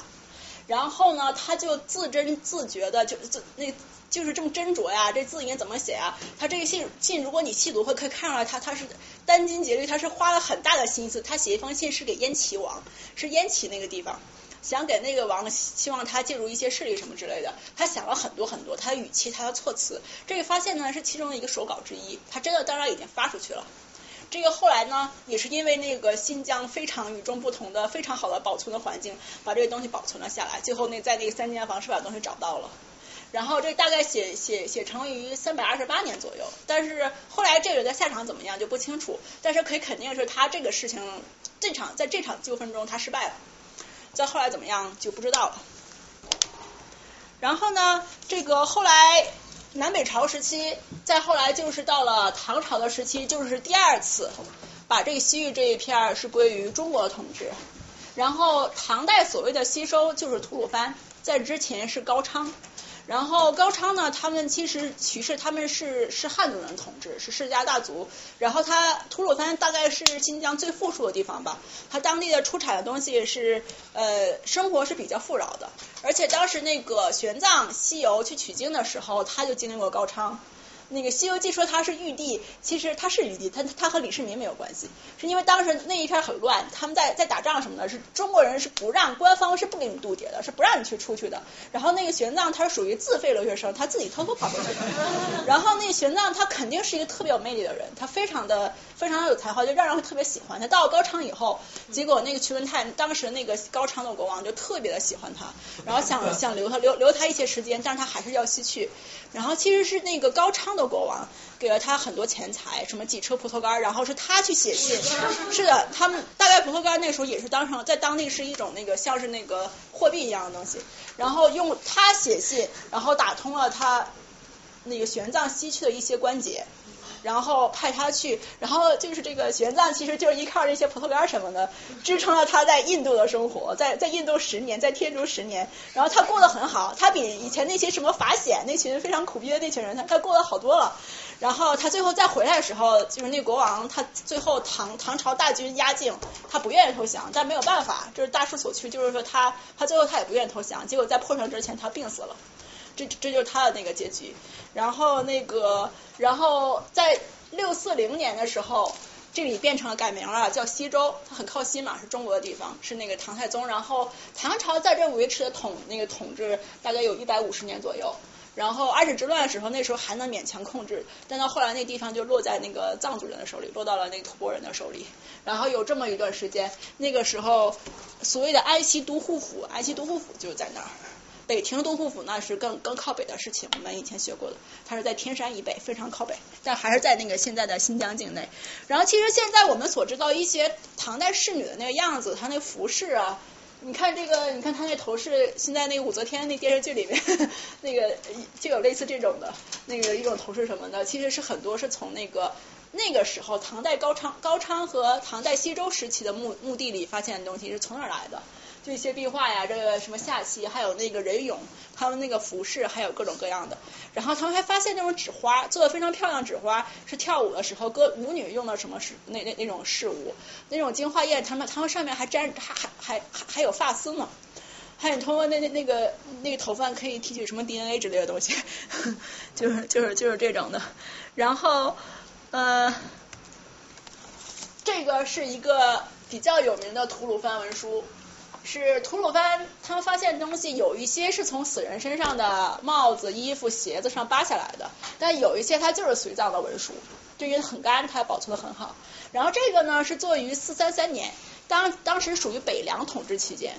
然后这都是用那个汉语写的，当地的居民应该是以中国居民为主吧。然后这个这个也很有趣。他是被被葬在一个三十岁就死了的一个人的身边，这人叫赵货，货是货物的货。然后他是卷进了一场，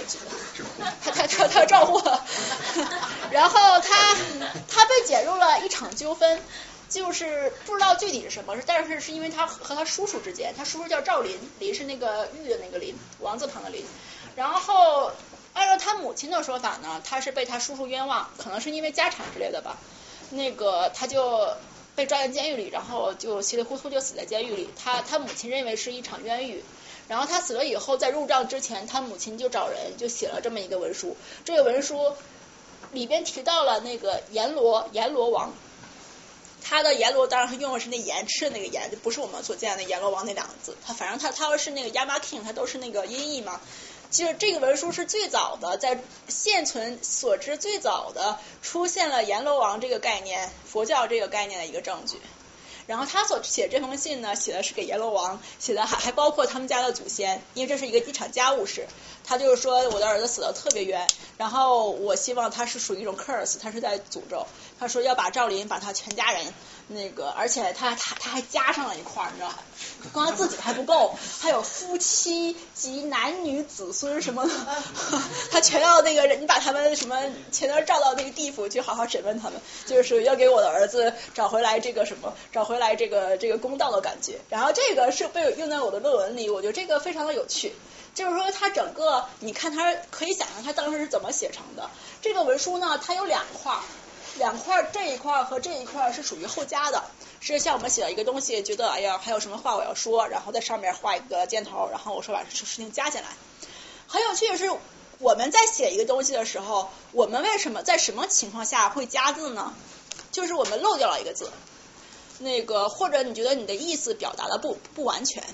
你不加那个东西，你觉得这个东西它读起来在语法上啊，或者在行文上，它的意思上，它表达的是不完整的。所以这个时候我们加字。但是它很有趣的是，这个文书如果把这两块，这儿有个含恨入土，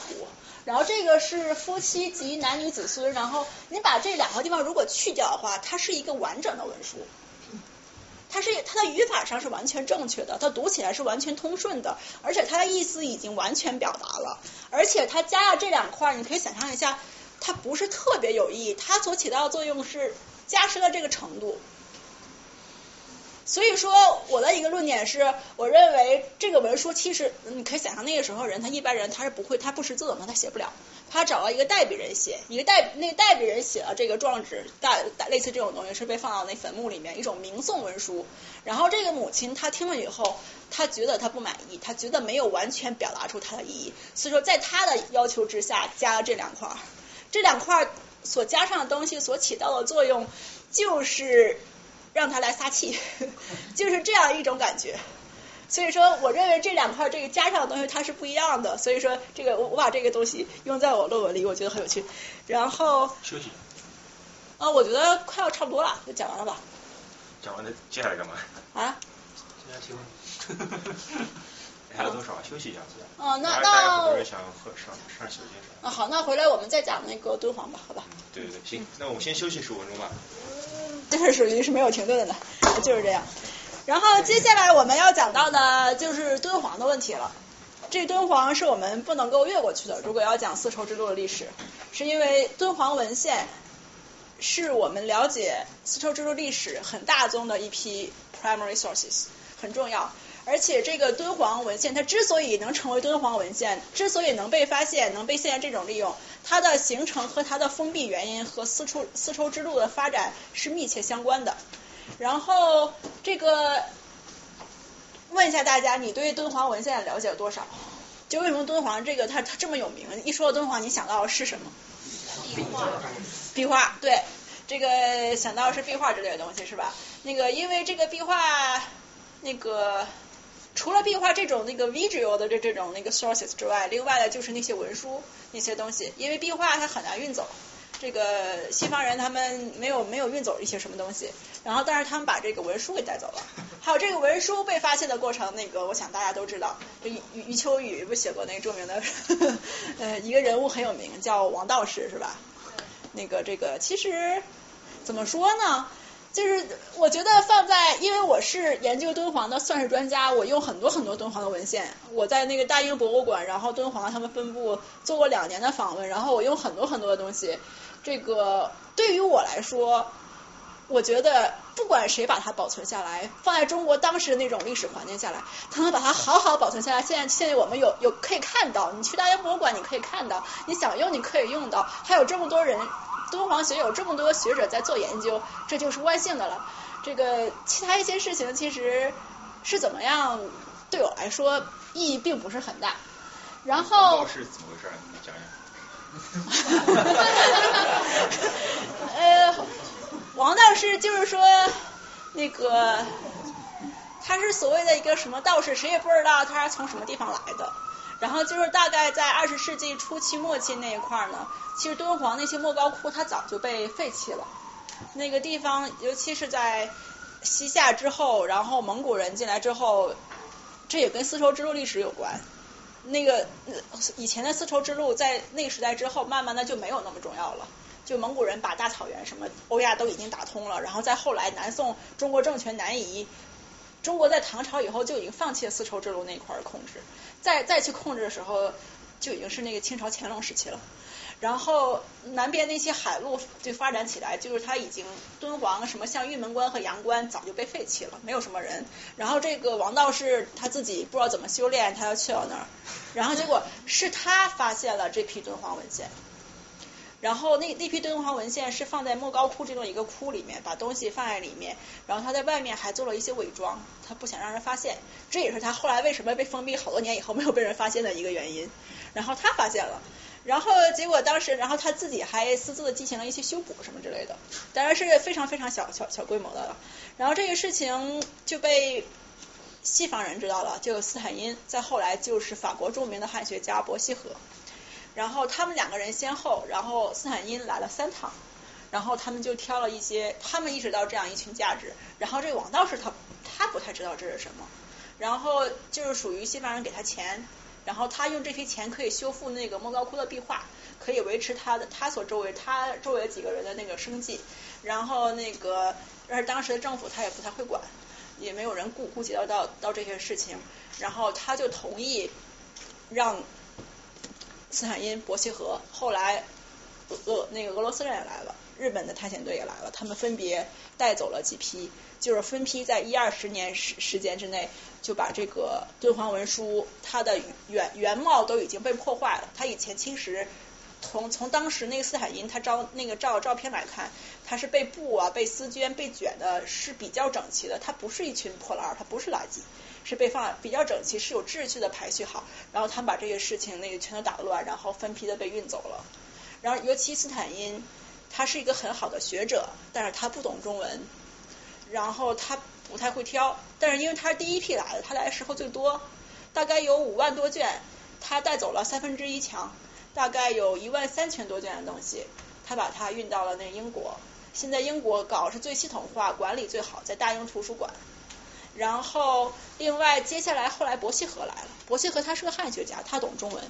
他能够判断出这批卷子他们的那些价值啊什么之类的。所以说现在在法国所存的五千多卷是质量最好的，它是最有学术价值，他选了一批抄经质量最高的那些东西。然后他，而且他知道学术价值，他会挑一个抄经，比方说抄个什么经书，他会选那种有那有提拔的、有落款的，就提供一些信息，比方说这个东西是谁是谁，为什么在哪一年抄的，他会他会看，他把这个东西运走了。然后再后来那个俄罗斯他们弄了很多东西，也很多，也三分之一强，一万三千多卷在圣彼得堡，但是那个俄罗斯的那个嗯重复率特别高，然后破损的情况非常的严重。然后日本有一些小规模的藏书，然后剩下来那些最没有价值的东西，这个时候中国政府才才介入，然后被就是是被保存起来一批。现在北京图书馆呀、国图，然后还有北大呀，还有什么浙江浙浙江博物馆，然后还有什么甘肃那边，他们都分别保存了一些小量的东西，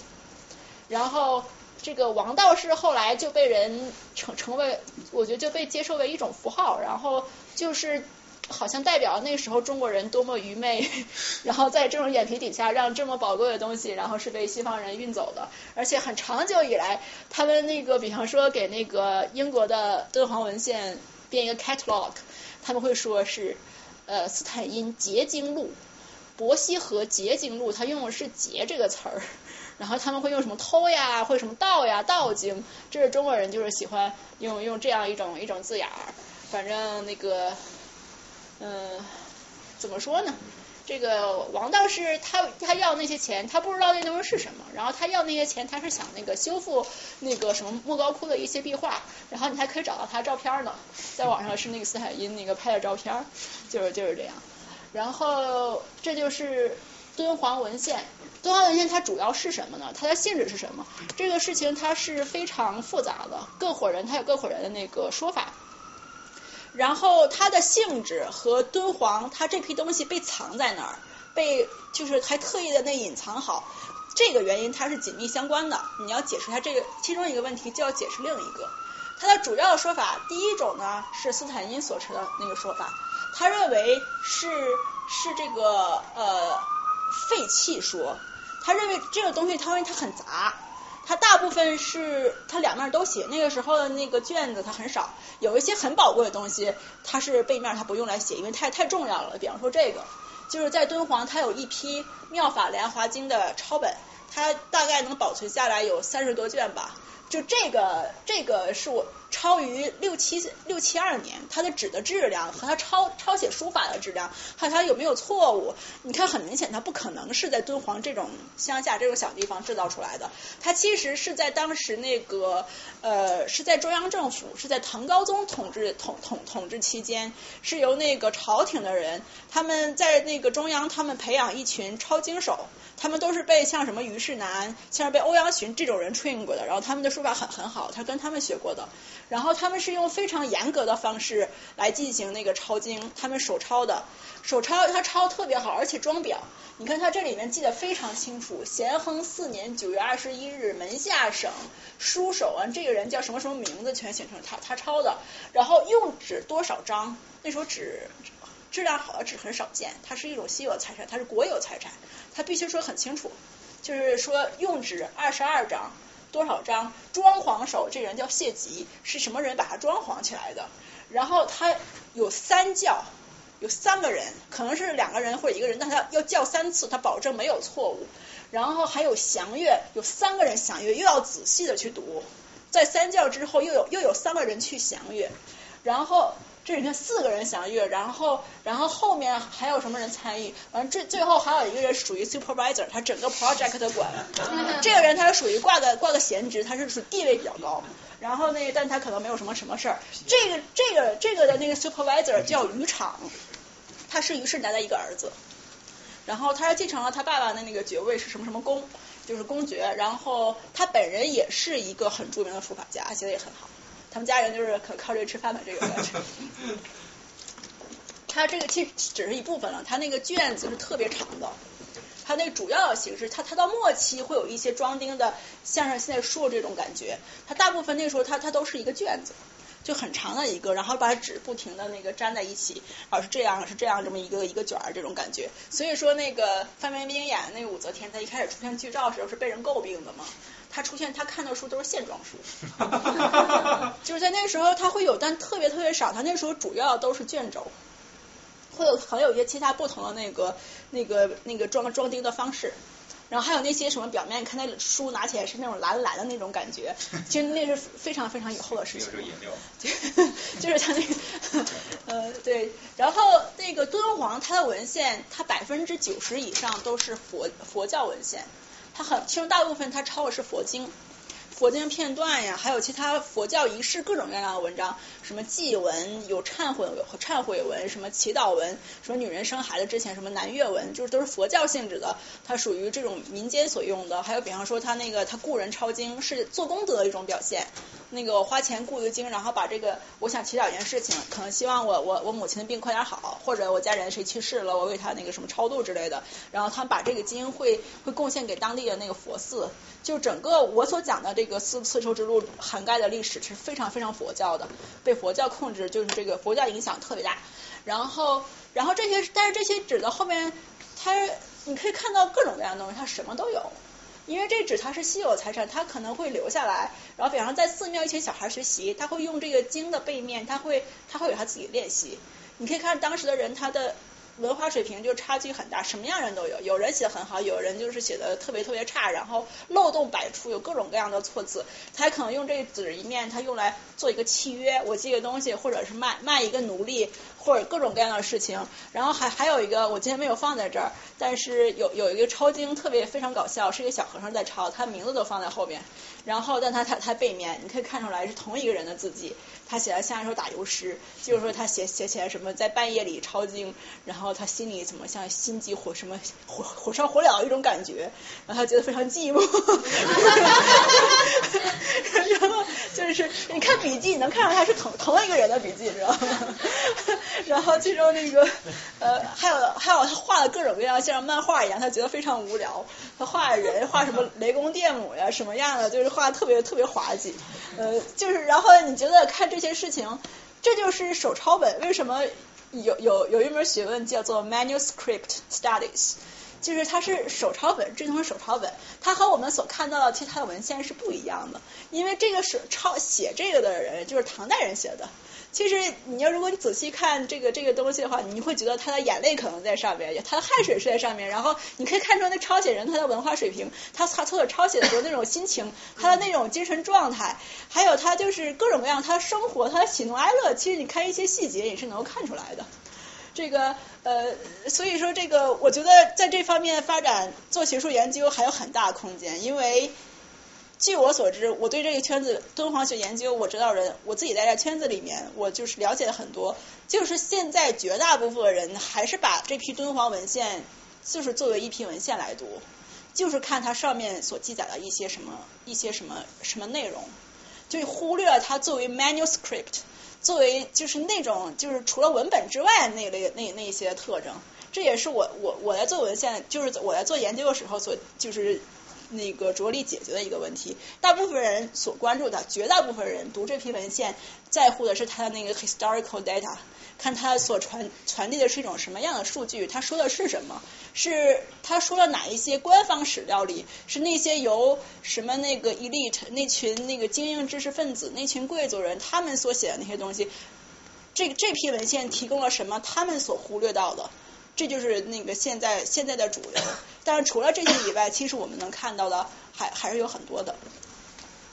然后就是说，他这批文献就是这样一种性质。然后那个斯坦因呢，斯坦因认为它是一种废弃说，他认为这群东西就是破烂，就是说当时那个佛教当时的寺寺庙，它所收存东西太多了，然后觉得没什么用，就就就扔在那儿。然后后来学者反驳他说，从他出土的当时打开的时候看的那批拍的照片儿，它不是破烂，它不是垃圾，它是被有规律的，是按照编号的，是按照中国传统的那种就排序的方式，用布啊，用什么东西把它包好，然后非常精美的有一些那个经幡，就是它作为仪式上那种东西，还有一些画卷什么东西的，然后它是被。保存的很有秩序，而且它那个东西它不是一堆一个东西堆在那里，它是经历过一段时间，它不是一时完成的，然后一个积累，然后放在那儿，然后他他他搞的其实是很有秩序的，然后说不能，而且如果它真的是破烂的话，他干嘛堆在那儿？他直接把它毁坏那那那不就得了吗？你要你要毁坏一批文献，那不是很容易吗？为什么放在那儿？你外面还是要还还是要伪装一下，不想让别人发现，这都证明它其实它不是一种垃圾。然后第二种呢说法就是这个认为是避避难说，是伯希和法国的伯希和他所持有一种见解。他认为这批文献呢有各种各样的文字，当然是以中文为主，还有藏文。因为敦煌在安史之乱以后，在吐蕃的手里，在他们手里大概有那个一百多年的时间。那时候你能看到，那他们也是信佛教的嘛，当然他们的传统了。那个他们。政府组织了大批的、大量的抄经的活动，还有翻译佛经的活动。那个还可以在敦煌文献中看到，他们有那个汉藏那个译名的对照什么之类的，就他们做这活动做的非常到位，有很多藏文的文献。然后他在那个位置，你可以想象，他有回鹘文，回鹘回鹘他们自己是有文字的。然后呢，他还有那个希伯来文。是的，它有希伯来文，还有于田文。这个文字它已经死了，但是现在还有还有人是做研究的。就是和田后来那个于田那个地方，他们所用的文字，然后还有一些像是因为它是佛教嘛，它有那个梵文，还有一些什么粟特文，这些都有。但是呢，它没有它没有西夏文，然后它一定是没有西夏文，而且这批文献最后的一个有明确时间的是一零零二年。然后所以说，伯希和他的认为的方法就是说，是因为。敦煌在一零三五年落到了西夏的手里，是因为当地的人当时他们想避开这这个战乱，他们将来还想回来，还想要这批文献，所以就把这个寺庙的这个东西一批文献，然后用这种方式呢放在这儿。然后他的说法有很多的这个 followers，他们很多人是相信这样一种说法的，觉得它比较可靠。一个著名的电影，拍于一九八八年或者一九八九年，日本人拍的，叫《敦煌》。这电影当年获过奖，他拍的非常大气，就节奏比较慢了。就是他花了很多钱的，非拍的非常认真。他里面的一些演员，他现在还是在日本很有实力的，就是年纪当然很大了，是很很很活跃的一些一些演员，他们演的很好。那个是井上靖写的小说《敦煌》，根据这个拍一个电影，你可以在 YouTube 上看到。但是他的版本不是很清晰，而他有时会说日语，有时会说中文，是日本人演的那个演的那故事。他所讲的这个故事，他讲的就是这个敦煌怎么这个莫高窟怎么封闭的，就这批文献的事情。他所放的背景，他就是就是接受了这伯希和这样一种说法。那个故事拍的很有趣，你要感兴趣的话，其实其实可以看一下那个井上靖他写这个他写这个小说，他花他是做了很多的研究。他就是非常忠于历史，当然有他想象的部分。他就是他研究了很多，而且他们拍这片的时候花了很多钱。他们他们真的一伙人，他们去了那个敦煌，然后就在他不能用当地的原址，他自己搭了一个城出来，然后在那儿拍的，就是很符合当时那种那种自然环境。然后他所讲的是，就是这批东西是因为在那个西夏进来之前，唐朝后期，呃，敦煌其实就是属于是地方割据势力。开始有姓张的，在后来姓曹的，是这个汉汉朝的，就是这种军官家族，他们世袭制，然后他们是搞搞这种像城邦似的。然后到最后末代的，他们那个家族姓曹，曹氏，他们是管这个，是管这个敦煌。在那个西夏打进来之前，井上靖这个小说里，他所讲的就是这一批文献是这个是这个敦煌城主姓曹这个人他所收集的，他有自己的那个，他有自己的这个图书馆。然后其中有有一段是是他讲，其实是在讲这个历史知识。然后这个当地的长官太守是在介绍啊，我这里还有什么什么天文图，就所说的世界。上现存最早的什么天文图之类的，然后还有还有什么希伯来文这个文文献那个文文献，就是是是以他那那他的口吻来讲出这这一段历史，然后他所珍珍藏的这样一些东西，结果最后在那个西夏破城的时候，这个太守他要和这批文献同归于尽。就是说他要和这批宝物，这是谁也不可以拿走。然后所以说这个主人公就怎么保护这一群这个这这批宝物的故事，然后帮他们运的用骆驼运运文书的是一个粟特商人。然后那个那个电视那个电影拍拍很有意思，他的战争场面拍的非常的壮观。拍的很好，然后但是有一些特技，呃，有点像现在一些什么抗日神剧啊、手撕鬼子之类的那种，就有一些这种感觉。他因为他拍的实在是太太早了，然后那里还出现一些他们怎么学西夏文的那个情况。日本人他在这个电影拍的非常非常的认真，你要有空的话可以看一下。他那里边那个女主角演一个回鹘公主，她长得非常漂亮。她长得很漂亮，但是这个让我看，我觉得就是在那个时候的回鹘人，她肯定是黄种人特征的。她她演那个公主看起来是有些混血的那个感觉，其实这这一点其实不太符合，而且它那里面出现了西夏的文字，似乎比历史上出现那个时间早了那么一点儿。在他那个时候其实是不应该有西夏文字的。你可以去那个 YouTube 看一下，其实其实呃非常有意思。那里边演那个敦煌太守的那个演员是田村正和的哥哥，田村正和就是古田仁三郎，就是他们家的一家人三兄弟都是演员。他所演的那个一个一个官僚的形象很有意思。然后这是伯希和他所他所代表想法，但是现在最被接受的一种说法，他为什么会被关闭？这和当时的伊斯兰化有关系。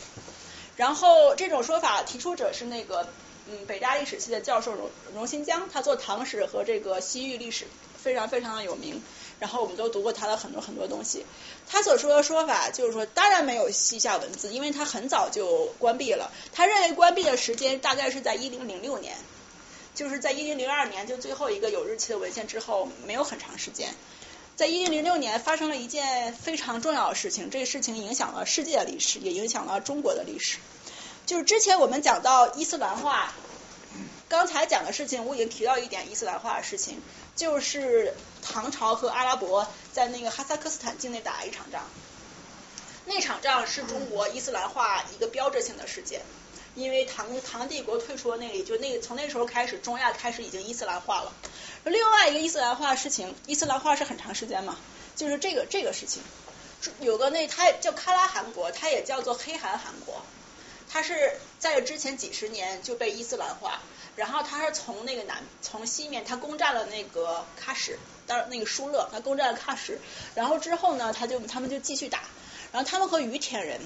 但是于田他们于田国王是和那个敦煌的曹氏家族和他们世代通婚的。那个敦煌王是这个于田其中一个国王的那个舅舅，他们的母是把女儿嫁到了于田，然后他们血战了三四十年，开始开始那个是那个黑汗汗国失败，开始是于田那个那个胜利，在九九七零年他们打胜了，看他们还得到一些东西，像是什么大象呀，一些什么马呀，还有一些什么什么东西之类的，然后但是这时候那个伤亡也已经很大。但是结果他们血战了，一方是佛教势力，一方是那个伊伊斯兰势力，他们打了三四十年，最后在一零零六年，于田是被覆灭了，就是是是被打是被那个打败了。然后荣荣新江老师认为，其实是这个事情，这个消息传到了敦煌，虽然最后黑韩韩国没有到达敦煌，敦煌到后来也没有被伊斯兰化，就是他最后伊斯兰化了整个新疆，但是他那没有到达那个敦煌。然后那时候，但是他们风声鹤唳，他们觉得这个消息很可怕，说对于他们来说，信佛教的西夏人远远没有信伊斯兰教这种异教徒就这么黑韩韩韩国，远远没有他们更可怕。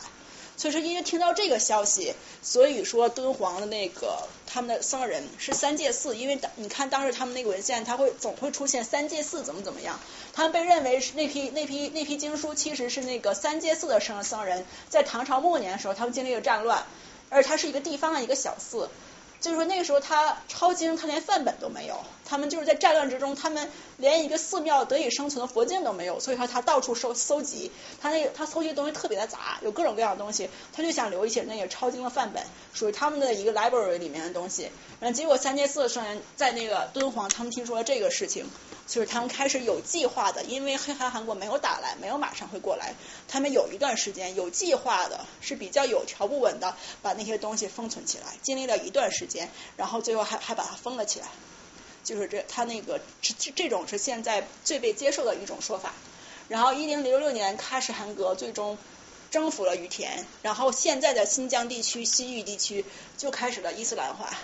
直到这个时期，当地人还是以那个印欧人种为主，但是后来突厥人、回鹘人他们南下，然后非常非常那个慢慢的混血，慢慢的混血，然后不断被伊斯兰化，这个过程持续了几百年，直到十四、十五世纪的时候。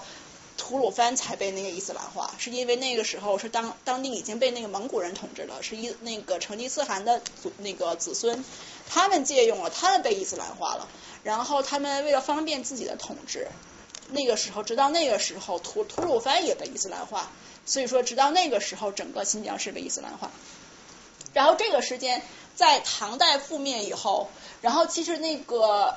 于田他们是跟那个宋朝政府是有联系的，他们是希望得到那个帮助的，这个是有证据的，但是没有办法，就是五代十国以后，唐代覆灭以后，就是中国人就放弃了敦煌以西那一片，就不再染指西域的事情，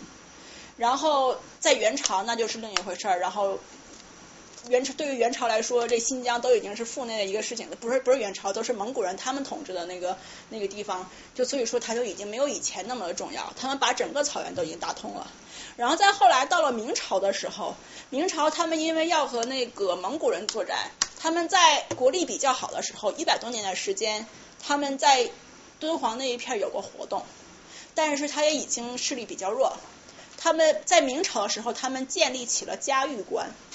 嘉峪关是那个时候建立来的，建立起来的，就是玉门关和阳关早就已经放弃了，太远了。那个玉门关不，那个嘉峪关是在酒泉还要往东，它就离敦煌向离敦煌向东已经有相当的距离了。你可以看出来，但是到最后，在明朝还没有覆灭到后期的时候，他们连嘉峪关都已经放弃了，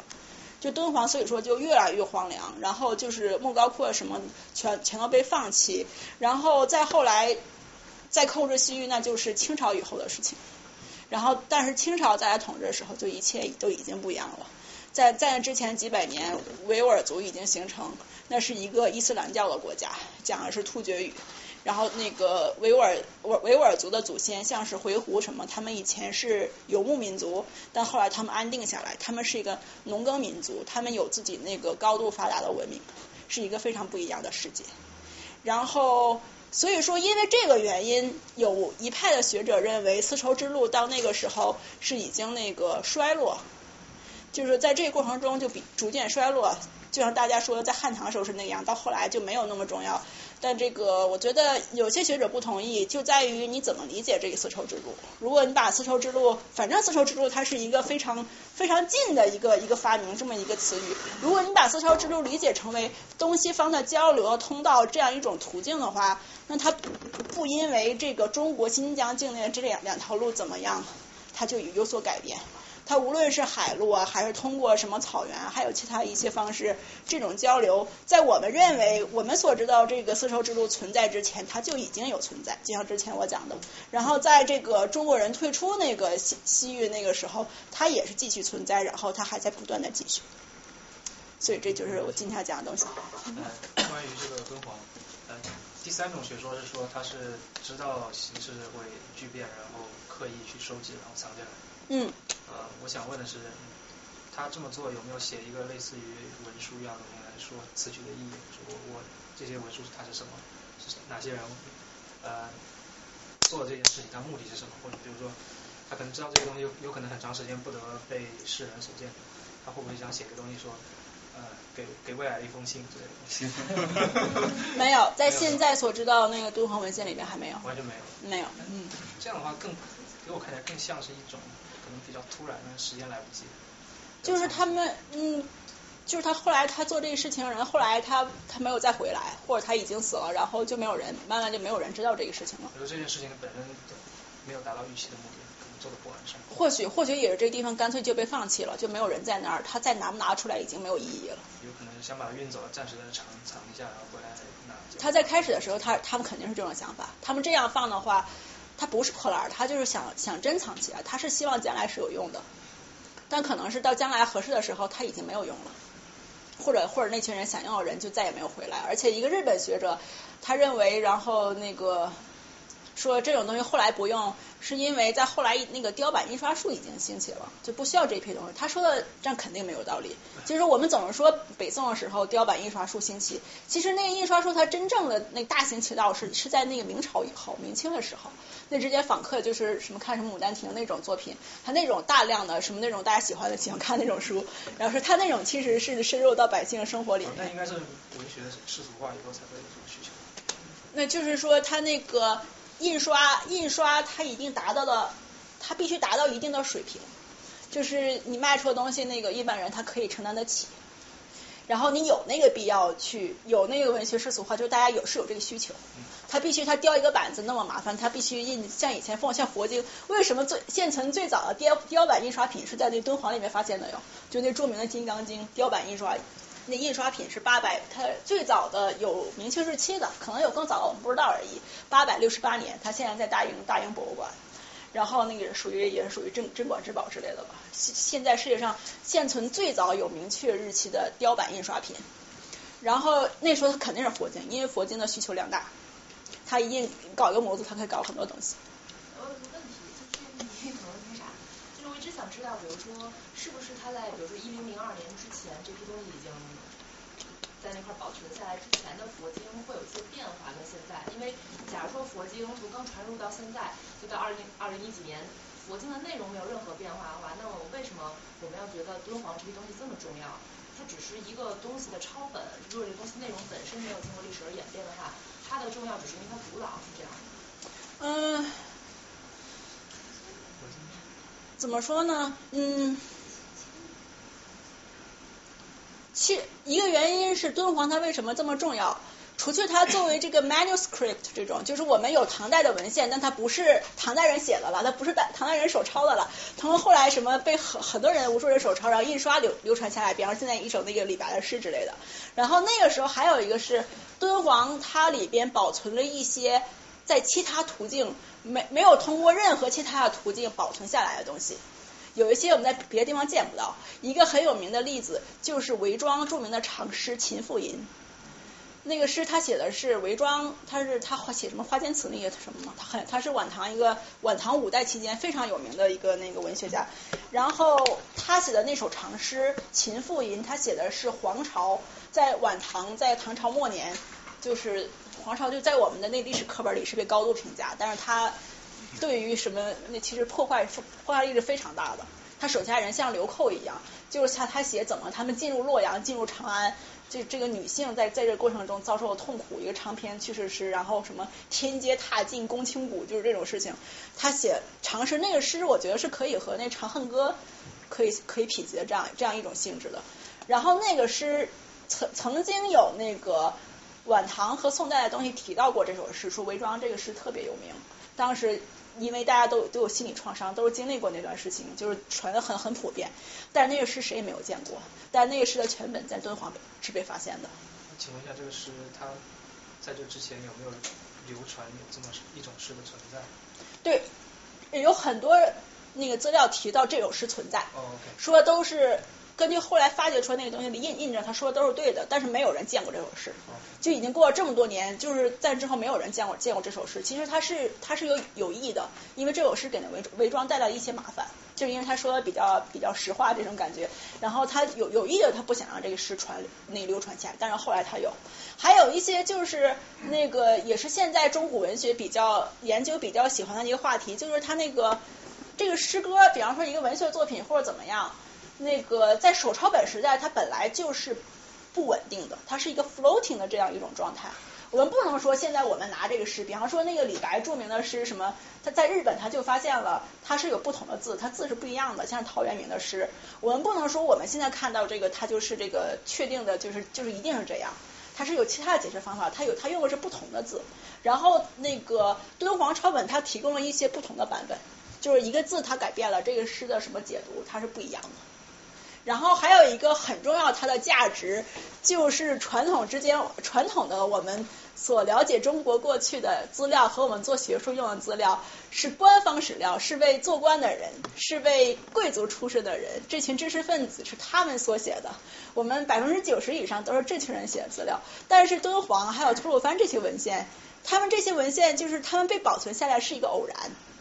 他们没有人是想去，就尤其是那个吐鲁番这点特别特别明显了啊，就是它是随葬品，就做做成了什么纸衣纸帽之类的东西，它没有被刻意的去保存，然后正是因为他们被当被当做垃圾存在，所以说它这有它的价值，它是非常原始的，它所提供的是我们在传统史料里面我们见不到的东西。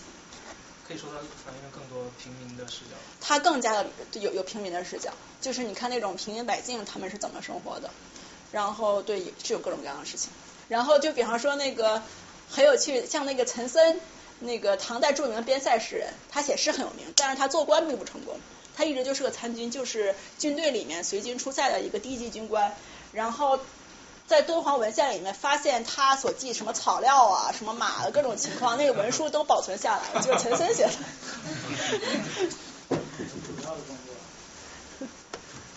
就是说，这个是三界寺藏经阁里。现在被认为是对，它有很多东西说明说这是三界寺，而且还有列出一些城镇呀、一些什么和尚名字，他在他他在整理。那就是那就是说，一个边远地区的一个小寺庙。嗯，他在敦煌，他也是个小寺庙。所有的东西，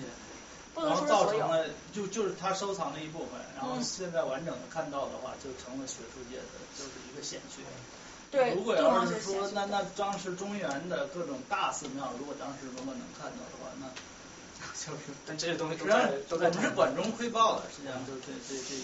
可能正是因为它是在一个偏远的地方，一个没人注意的小寺庙，它在一个特别后来已经被废弃了，没有人在乎，而且又特别干燥这么一个情况下，而且它被埋藏它的人又做了一些伪装，正是这个这个原因，所以它我们今天才能看到它。而且我觉得也不能说，如果有个中原特别显赫的一个寺庙留存下来的东西，如果它们留存下来，他们就更有学术价值。可能正是因为那地方它特别偏远，我们看到了就其他我们看不到的东西，就是这个学术价值，这这地方不好说。我觉得我们对历史可能认识本来也是，因为时间越久远，我们可能记忆越不清楚，所以可能有很多东西我们还是不知道。对啊，是啊，就像那个。包括不同的视角，一些不希望被留存下来一种视角，一种那一种一种想法，他都是想办法不，他不让你看到。就像那个秦妇吟，他最后没有被流传下来，之前没有被流传，他是有他的原因的。然后就是比方说对皇朝这个描写，这个我们没有看到这个诗，就是不知道那亲历者他们是怎么看到的，就当事人他们所所经历的是一些什么样的东西。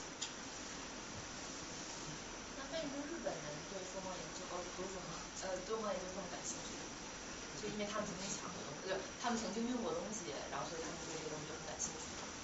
这一个，我觉得一个原因就是在文化上的就是这种亲缘关系吧。在日本人，他在在在现在也是，他们从事敦煌学还有中国研研究的人特别多，然后他们和中国学者那个就是联系的更更比起这个美国的西西方的，他们更更加的紧密，而且那个他们对这东西很感兴趣。有人说，就日本人他一直有这大陆梦。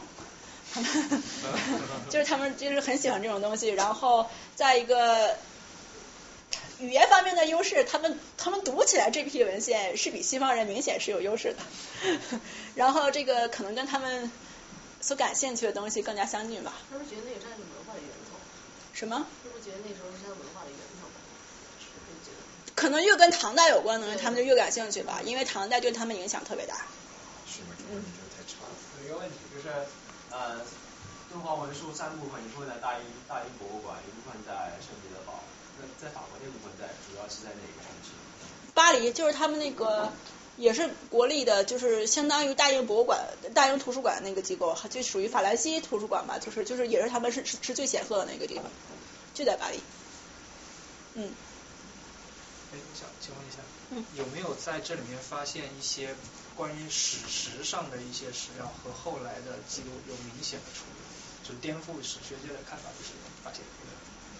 哎，这种东西其实还挺多的，但是现在你让我举个例子，我现在一时想不起来。呃，对，这种事情还还还是挺多的。然后还还有说一些细节，它没有那么重要，但是一些一些小细节是我们从来不知道的。嗯。呃，我想问一下，就是说，之前您讲过丝绸之路的两个驱动的因素，政治上就是中华帝国的一个政治需要，经济上可能是他们本身也有这个商业的需求。那政治上后来衰落的一个原因就是中华帝国衰落了。那么经济上会不会是说，因为比较先进的强大的国家控制这个区域，然后当地各方面物资也会比较富足，或者说跟那个新的帝国交流比较多，而不需要中原提供这些东西了？嗯，我觉得更准确的说法是，我们中国如果没有在中国没有所没有控制他们的期间，对于我们来说是史料的一片空白。这个我们不了解其他的语言，有可能其他事语它就没有就就就就没有没有文字，就是我们了解不多。就是我我相信在那个蒙古他们的一些史料，还有一些西藏有一些史料，西藏他们文字系统非常非常的早，然后。我相信他们有很多东西，而且也有的已经有学者就是以非中文的史料为主写过丝绸之路的历史，我想你可能会会是会感兴趣。他们写过肯定有不一样的东西，只不过我没有了解很多，就是这样。他们就是他们之间的交流，这种商业啊或者政治方面驱动什么样，它是一一直都存在的，直到现在也是。这个中亚跟蒙古人有关吗？什么？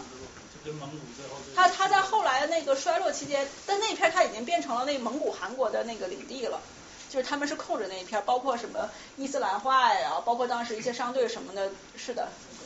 可是蒙古他当时归于一个韩国，名义上的蒙古韩国，反而这个丝绸之路却没有了，就是商商队却不走。我不，我觉得蒙古充分运用了丝绸之路的价值，只不过是不需要再通过一条通道。它所有的地盘都可以被就他把那草原那一片已经那个打通，而且在南边他们可能想跟中国更有接触化，那时候南宋的海运就很厉害。就加上那个瓷器，而且加上很好，瓷器它出现比较晚，唐代什么唐三彩，你看那东西它还是比较粗糙的。就是所以说在丝绸之路时候发现瓷器是很少的，就更多的瓷器你是发现在什么沉船，在宋代明代什么海上沉船那时候发现的多。丝绸之路那个瓷器没有没有那么多。啊，你刚才提到说《正黄》里面有三万多卷这个。五万多卷被发现五万多卷对。那现在对它的这个史料研究，它属于一个早期呢，还是说什么样的阶段呢？比如说，因为估计研究人是比较少。研究人挺多的，就在中国和日本什么挺多的，然后在美国比较少。一个原因就是这个他们的 primary sources 读起来很难。就是真的是很难，就是他们那个你可以想象成写写写的各种各样的，然后读起来是很难。然后现在有很多人做，然后已经存在了一定的时期，但是他的资料那么的多，而且像我说，他其实他研究方法是有很大空白，有很多东西可以借鉴出来。我认为他就发展能够做出研究的那个东西还特别特别多。我认为他现在这这个领域，在我看来还处于一个。青年阶段还没有达到壮年，这样就是还有很长的路要走。我认为这个在我有生之年，可能敦煌学都会是国际先学的这种。我想问一下，就是从您这个介绍里头也能看出来，这个丝绸之路从地理上还有时间上来说，跟中国发生交集都只占它的一小部分，实际上。跟中国的官方。对。然后对。对，包括它的在在中国境内的这个路程也并不是特别长，所以我想知道就是，那么沿线的其他国家，你像乌兹别克斯坦，像哈萨克斯坦，可能包括有这个土耳其，但是它就是经过有奥斯曼时期。他们可能更多的控制过这这一片地区，那么他们对于这个这条商路或者是呃它的历史有没有什么研究，或者历史上在在那个时期有没有什么记载？有，肯定有的。如果他们自己有文字，而且保存下来的话，那就是说现在对丝绸之路的研究，他们有没有呃发现，并且利用这些就是其他国家除了中国以外，其他国家对这条商路的这个。记载或者说他们的研究，有的有的学者已经做这样了，就是我刚才提到，就是用非中文的东西，他们做过一些研究，然后做做的也也做过，就是中国以外那段丝丝绸之路，他们就是是是写过很也写过不少的东西。那他们的这种材料是多是以什么形式出现的？就是像中国对于这条商路，它有很多官方的记载，有很多民间的东西。那他们就是国外像中亚他们那边的记载是以什么形式保存下来的？他们跟中国比，就是我我理解的比较肤浅了，我没有读过，我不会懂，我不懂他们的文字，而且我没有很认真的读过他们以非中文的资料为为主体写成的那个著作。我的理解就是，他们用的材料，他们要用很多这个考古的东西，有一些是物体，它不是文字的，然后而且。他用的，他缺少，他是没有任何一个国家能像中国这样提供这么完整、保存这么好的、这么完备的这种官方史料，就是他们也缺乏。这也是他们面对的一个问题。其实呃，你现在一说，我觉得我很想读一些我以前想读但是没有读的东西，我很想看他们是怎么运用的。就是就像那个魏一天写的《粟特商人史》，我没有很仔细读过，我读过之前，但是现在我想起来，他们他用那种零星的资料。就是嗯，比较偶然发现他怎么写成那么厚那么厚一本书，就这个，就是这个很很有趣。呃，我比较好奇那个敦煌文献它主要涵盖哪些领域？就你说佛经是一个领域，你还说到有大主义对百分之九十以上都是佛经。佛经。对，你可以想象到的任何东西能被当时的人写下来的，它有一些是给学校教材小孩的，有小孩练笔的，有那种当时流传的，肯定有儒家经典嘛，《孝经》呀、《论语》都有，然后有当时流行的一些一些诗歌，这个嗯民歌呀、什么什么样的东西都有，然后什么医书。它特别杂，还有民间所用的一些仪式性的应用文，什么书仪，就是写信的范本。各种各样的东西，基本上你可以想象得到，它它它它都是有的。如果说你说那个第三个第三个假设成立的话，他们那些私人去收搜集这个市面上所有可以搜集到的资料，然后就存在那个地方。他们的目标是以搜集佛经为主，这也为什么那个东西百分之九十以上是佛经。但是又是因为那个时候那个它的纸是比较少的。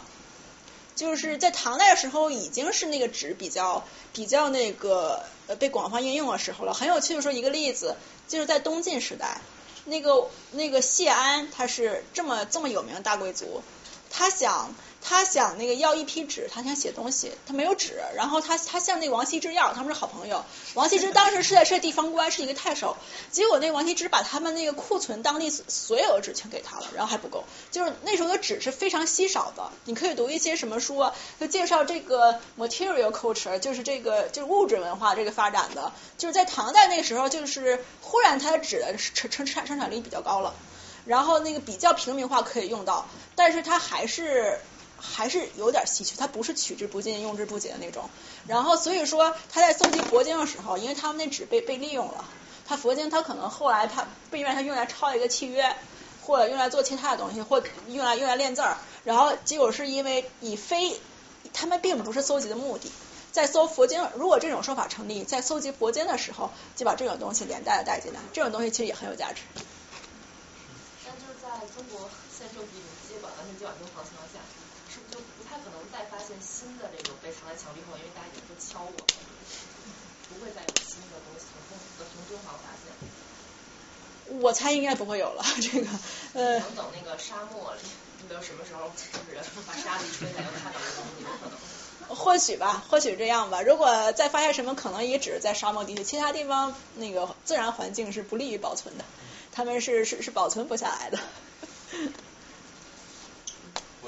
问一下，就是呃，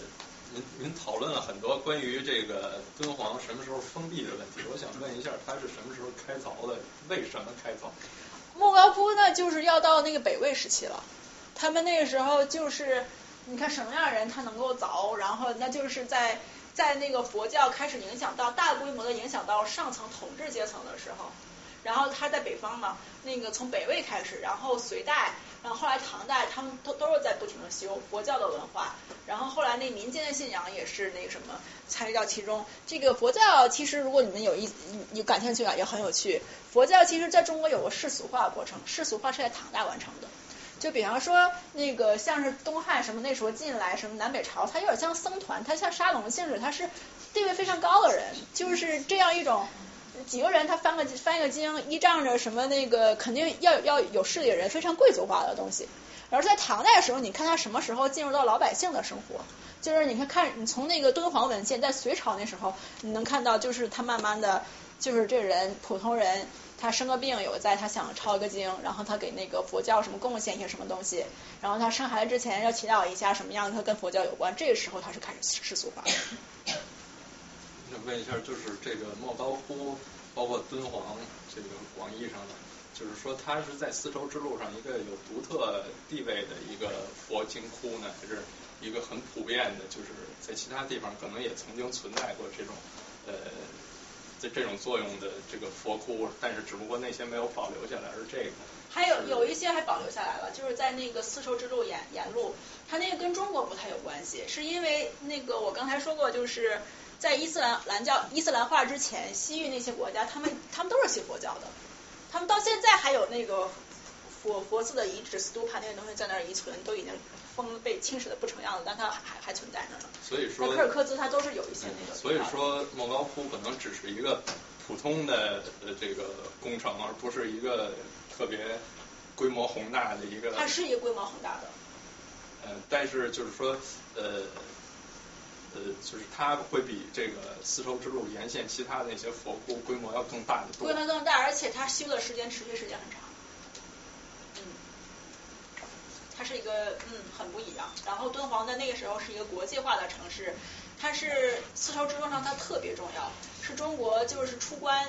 它紧接着就是玉门关和阳关嘛。出关之前最后一站，然后进来的时候也都要经历过那里，是这么一个地方。然后它因为靠近丝绸之路，所以它非常的受佛佛教的影响。那个比如呃敦煌壁画损毁的情况，就是没刚才没介绍那么多嘛，就是主要介绍是藏经，有人没带走这个两个三分之一，那两个三分之一。然后但是啊，我们还看过，就比如说拿胶条给壁画粘下来啊，然后什么的，就这个损毁的大不大？而且我去敦煌看，我看有佛教佛教没有脑袋的，就是不知道这个是不是故意被人给倒下来。它有被被运走的时候，像科尔克孜啊，就是他们那些西方列强，然后包括那斯坦因，他们想方设法的搞了一批，就是把那壁画接走什么的。他们想办法能能弄都都弄了。你看没有头那个，很可能是他们是是是他们是他们的杰作。这个对于壁画呢，呃，就是我没有办法讲解更多了。我觉得那个，我希望如果有那个 art history 就是是做艺术艺术史那个研究的可以，但是我主要做文献，我对这个壁画方向我了解的非常的不多，非常的少，非常有限。嗯。哦，刚才今天晚不好意思，不知道有没有听说过，我就特别好奇，你为什么对这个敦煌很感兴趣，把它选成研究方向？敦煌，嗯，我觉得对于我来说，其实有一点偶然，是因为我申请博士的时候呢，我我很我很明确的，我想做唐代和中古的那个文学研究，然后那个，但是我自己的感觉，我觉得我自己的特长和我自己的兴趣，让我在这方面，我觉得我发展方向不大。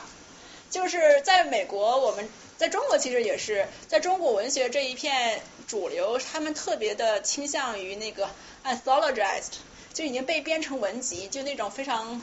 非常文化精英的那一类，而且特别偏向于诗歌。就是 这个那个，在美国这一片汉学界研究中国文学的，特别偏向于诗歌。然后我觉得，而且出现了很多非常非常优秀的学者。然后我觉得。在他们的基础上，我不认为我可以做出更多的东西，而且很巧合的是，我去了 U p e n，然后我的导师他是属于在美国研究敦煌文献第一人吧，他是他他当年专著是写敦煌变文的，就是也很有趣，然后受他的影响，然后再后来很偶然的，我认识了一些中国很有名的一些考古学家，我跟着他们去新疆走了一圈，然后去看一些考古什么东西，然后我觉得这就是在这种方式下，我形成了自己的风格，然后我自己本身我是比较倾向于。我对那些被那个就是 understated，就是被那个没有被足够重视，对没有被足够重视的一些东西，在对于在对于在一些在历史上几乎是那个 silent 的一种 historical actors，我对这这些人是比较感兴趣的，所以说我很喜欢这个东西。那那敦煌，你说研究圈子大吗？就是国际上研究敦煌有多少人？就是你刚才说你认识圈子一些人，就都能认识。我这大部分人我都知道吧，然后参加那个今年去年在那个普林斯顿有敦煌年会，人也挺多的，反正就是因为敦煌学敦煌学就是研究敦煌，敦煌的资料就是一个，它可能很广，因为那个你研究角度不一样，可能有历史学家，可能有搞文学的，可能有研究宗教的，或者各种各样的是各种各样的都有，就是呃，我觉得还还是挺广的。在这个丝绸之路沿线上，有没有一些已知的遗址，因为技术原因没有尚未被开掘？尚未被开掘，在中国，在有很多墓地是因为技术技术原因没有被开掘。秦始皇对，他们知道在那里，但是我不去开，因为我没有足够的技术。中希望在那一天，我的是是政策是就是说不做主动的开这个考古发掘，就是都是以保护性为主。即使知道他也不会去主动挖这个，除非是说盗墓贼已经进去六十多波了，我们赶紧保护去了。其实大部分考古都都都是这么回事儿，就是有一些那那个如果有的话，那我就不会知道了，他不会让我们知道。那知道的话，那不就不行了吗？那肯定有有群人他他他他他他就会去了。但是我相信还有很多就早就被那个盗墓贼早就被民间人他们所光顾过，但是我们也不会提，也不会发掘这样的地方。这种地方，我认为还还是会很多的。像这个敦煌学，像中国这种古文学的这种研究，你在美在美国这边，这个是你在汉学界是是比较著名，或者在在美国放大一点，在在普通的那个美国人来讲的话，知名度怎么？不行，他们那美国人他大众他们关注的那几个干尸，他们觉得跟跟哎。跟我长得好像 呀，会会有这这种感觉吧。然后，所以说当时那个他们把这那批干尸给弄到美国展览的时候是非常火爆的。他们关心这种事情，然后他们觉得丝绸之路非常神秘，然后敦煌文献这种没有几个人可以关注，他他不太知道是什么。然后而且我认为敦煌学研究它还是比较局限于中国这个领域，它没有和就比方说在英英国文学领域和欧洲呃欧洲的文学领域，他们有非常成熟的研究 manuscripts 这种的一套方法。就是这方面，我觉得起码现在在我看到我领域的人，除了我以外，他们还还没没太想过，就是把这个，它是一个中国文献，但它也是一种 manuscript，就是其实一些研究方法你是可以可以通过那个和其他英语方向人有更多的合作，让让让别人是是去了解更多的，我认为其实是有是有很大潜力的。研研究成果出来以后的话，这个这边那个知道的。还是仅限于就是汉学汉学的那几个周刊。我我们的专业就是这样，我将来做教授就是你写文章，然后发在呃呃费很大劲儿写文章，要要求很高，然后发在只有你自己专业人都是你认识人，他们这些人来看你，然后而且是著名的那个 peer review，都是你周围这群人是是来那个评价你，然后就是用这样的一种方式。但是在中国可能关心的人会更多。呃，中国和日本会会好一点，对，嗯。问一个问题吧，可能稍微有点偏，就是说关于佛教，因为我是前年去了一趟莫高窟，那个那个湖、那个壁画和那个雕像，当然那个文卷是确实是看不到多少了。我还专门去看了那个王王道士发现那个藏经那个藏经洞，但是就是说，呃，我的印象就是它整个那个莫高窟。呃，就像您说的，就是百分之九十以上，他是在佛佛教，包括您说的这些历史，它也都是围绕这个佛教在在说。我就是想想说，呃，就您研究的这个过程中，就是佛教，它在这个特别是唐代，就是对民间的这个人的生活，是不是说几乎人人都信佛？然后这个佛教对这个文化，对它这个唐代的这个鼎盛这个影响？是是什么？就是为什么到唐代，它因为好像是佛佛教是从汉代从印度传，这是最最最常见的说法，嗯，是是从汉代开始，然后到唐代是鼎盛，然后之后就嗯。那这个是说法是值得商榷的。哦，对。嗯，当然这个是历史了哈，所以我我因为您是研究这个唐唐代这一块儿的，所以我我可能我不知道这个是不是您您您知道的。就对佛教这一块，你这在在唐代这个看法？唐代是后面的我们不说，就是后代有人说他怎么佛教衰落，其实他可能不太一样，他可能是世俗化比较厉害或者怎么样。就是然后在唐代，它确实是比就这个佛教在民间的影响程度还有它这个包括在统治上层的影响程度来说，这个唐代是比它之前的任何一个朝代，这个佛教它它都要鼎盛，这一点是你的观察是对的。然后，但它是一个积累的过程。就是比方说，在那南朝的时候，北朝的时候，那统治者在隋朝的时候，隋炀帝和他的父亲隋文帝，他们是那个他们是非常非常的推崇佛教。然后在唐代时候，这个佛教然后进入不光是佛教，唐代那时候比较开放，它是那个各方面什么样宗教都有，只不过佛教它是比较是是其中的大头这种感觉，包括道教它也都是那个也都也都很鼎盛。然后在一个。呃，武则天，比方说她起到一定作用，她她想那个压抑姓李的那个道教，然后她这个佛教他们修什么东西啊之类的，这这种大概大概就是这样，是这样。包括那个唐代像鬼节、盂兰节是在从唐代开始形成，那时候他们那个规模特别大，然后在那个时候，包括皇帝他会他会出巡，然后会参与到这样一种那祭祀呀，一种什么这种这种礼仪那个节日的礼仪之中来，都是有那个字。就是我特别想知道，就是那个时那个时代的人，是不是甭管你是信什么，是不是他们基本上都有信仰？就是以以佛佛教为主。那你那你要看信仰是什么，他们怎么怎么对待这种所谓的信仰？这个我觉得是是因人而异吧。我我对这个问题我有一点看法，就是说那个因为呃我们现在理解。的佛教和唐代佛教在社会上的地位可能有很大的不一样，因为从宋代这个这个理学就是儒教的理学呃大行其道以后，佛教很大程度上作为一个这个国家支柱性信仰的意义就被儒学兼并了，所以现在我们看到佛教可能只是一些祈祷啊什么这种祭祀啊这些形式上的东西，但是实际上在这个理学。大兴以前，佛教、道教，它是作为可以作为国家统治思想的一个，就是可以作为根本的这个国国家性信仰而存在。所以它的这个传播和组织形式跟我们能够接触到的是是是非常不一样的。他们占有大量的财富，占占有这个主导性的这个呃这个思思想层面的这个意义。在在在唐朝的时候，所以才会有这个大规模的灭佛活动，就因为他们这个在社会活动中的重要性是是占有极大的比重，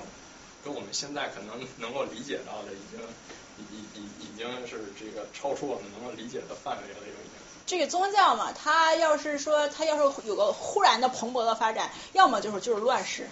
就是这个有人利用这个宗教，然后这人都他活得特别特别难受。要么就是说他生活特别好的时候，他有钱，他他他能够那个去去推广。然后那时候统治者他可以不必太在意，有那么多的僧尼，他们占土地、占财产，而且他们不交税，然后也不从事生产。就一旦这种事情到一定程度，他发生了那个矛盾，所以就灭佛，就是不停的灭佛。然后那时候唐代他不灭佛的时候，其实他有他为解决这种矛盾，都有现存资料的。他会要求，他会给那个僧尼考试。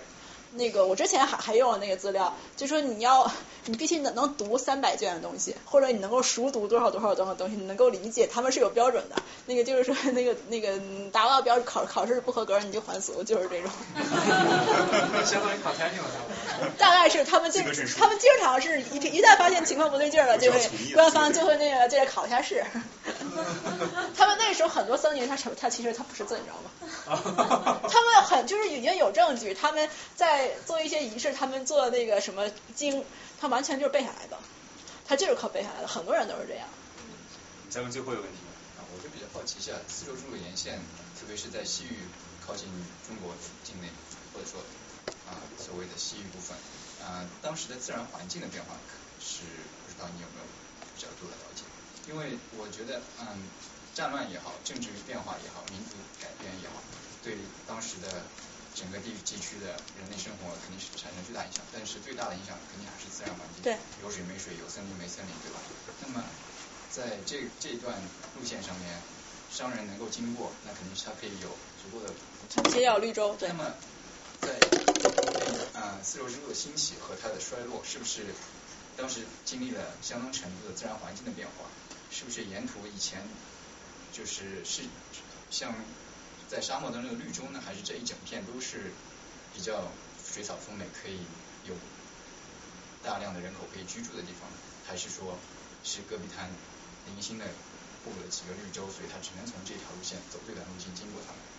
他们那个地方呢，自然环境在那个时候就肯定它它就是就是那么干了，就是那么就那么几块绿洲了。所以说它那个丝绸之路，它是在很早的时候，它就是那那么两条沿线，它必须经经历过那些绿洲。那沙漠很早，它它它它就它就在那儿，没有办法是是它穿过的。然后在我所理解的那个资料里面，对它环境改变最大的一一个一个是那个汉族人进去屯田，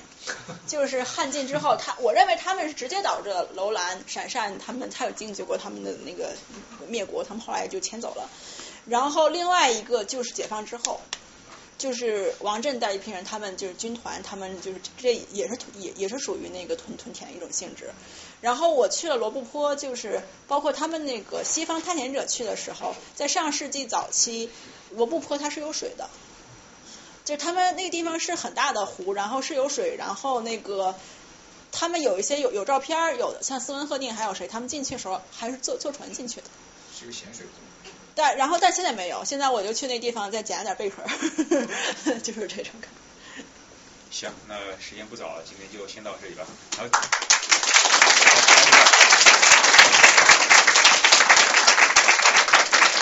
最后，最后我再简单介绍一下我们未来几期的活动吧。呃，首先，大家如果大家可以到我们的网站上订阅我们的邮信列表，这样以后可以通过邮件收到我们的活动通知。然后我们下一周是黄瑞给我们讲语言学与语义学，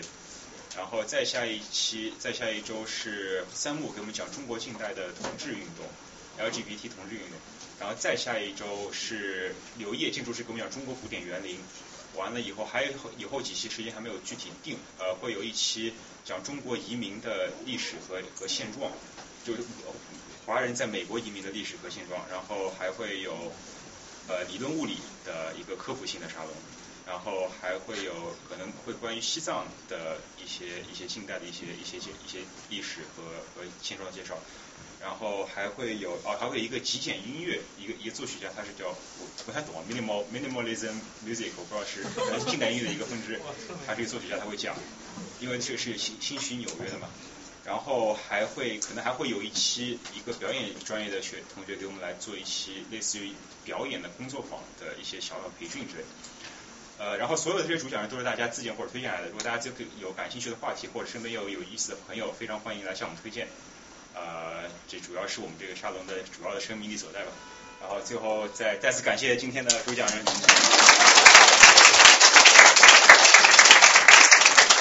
那就先到这里吧。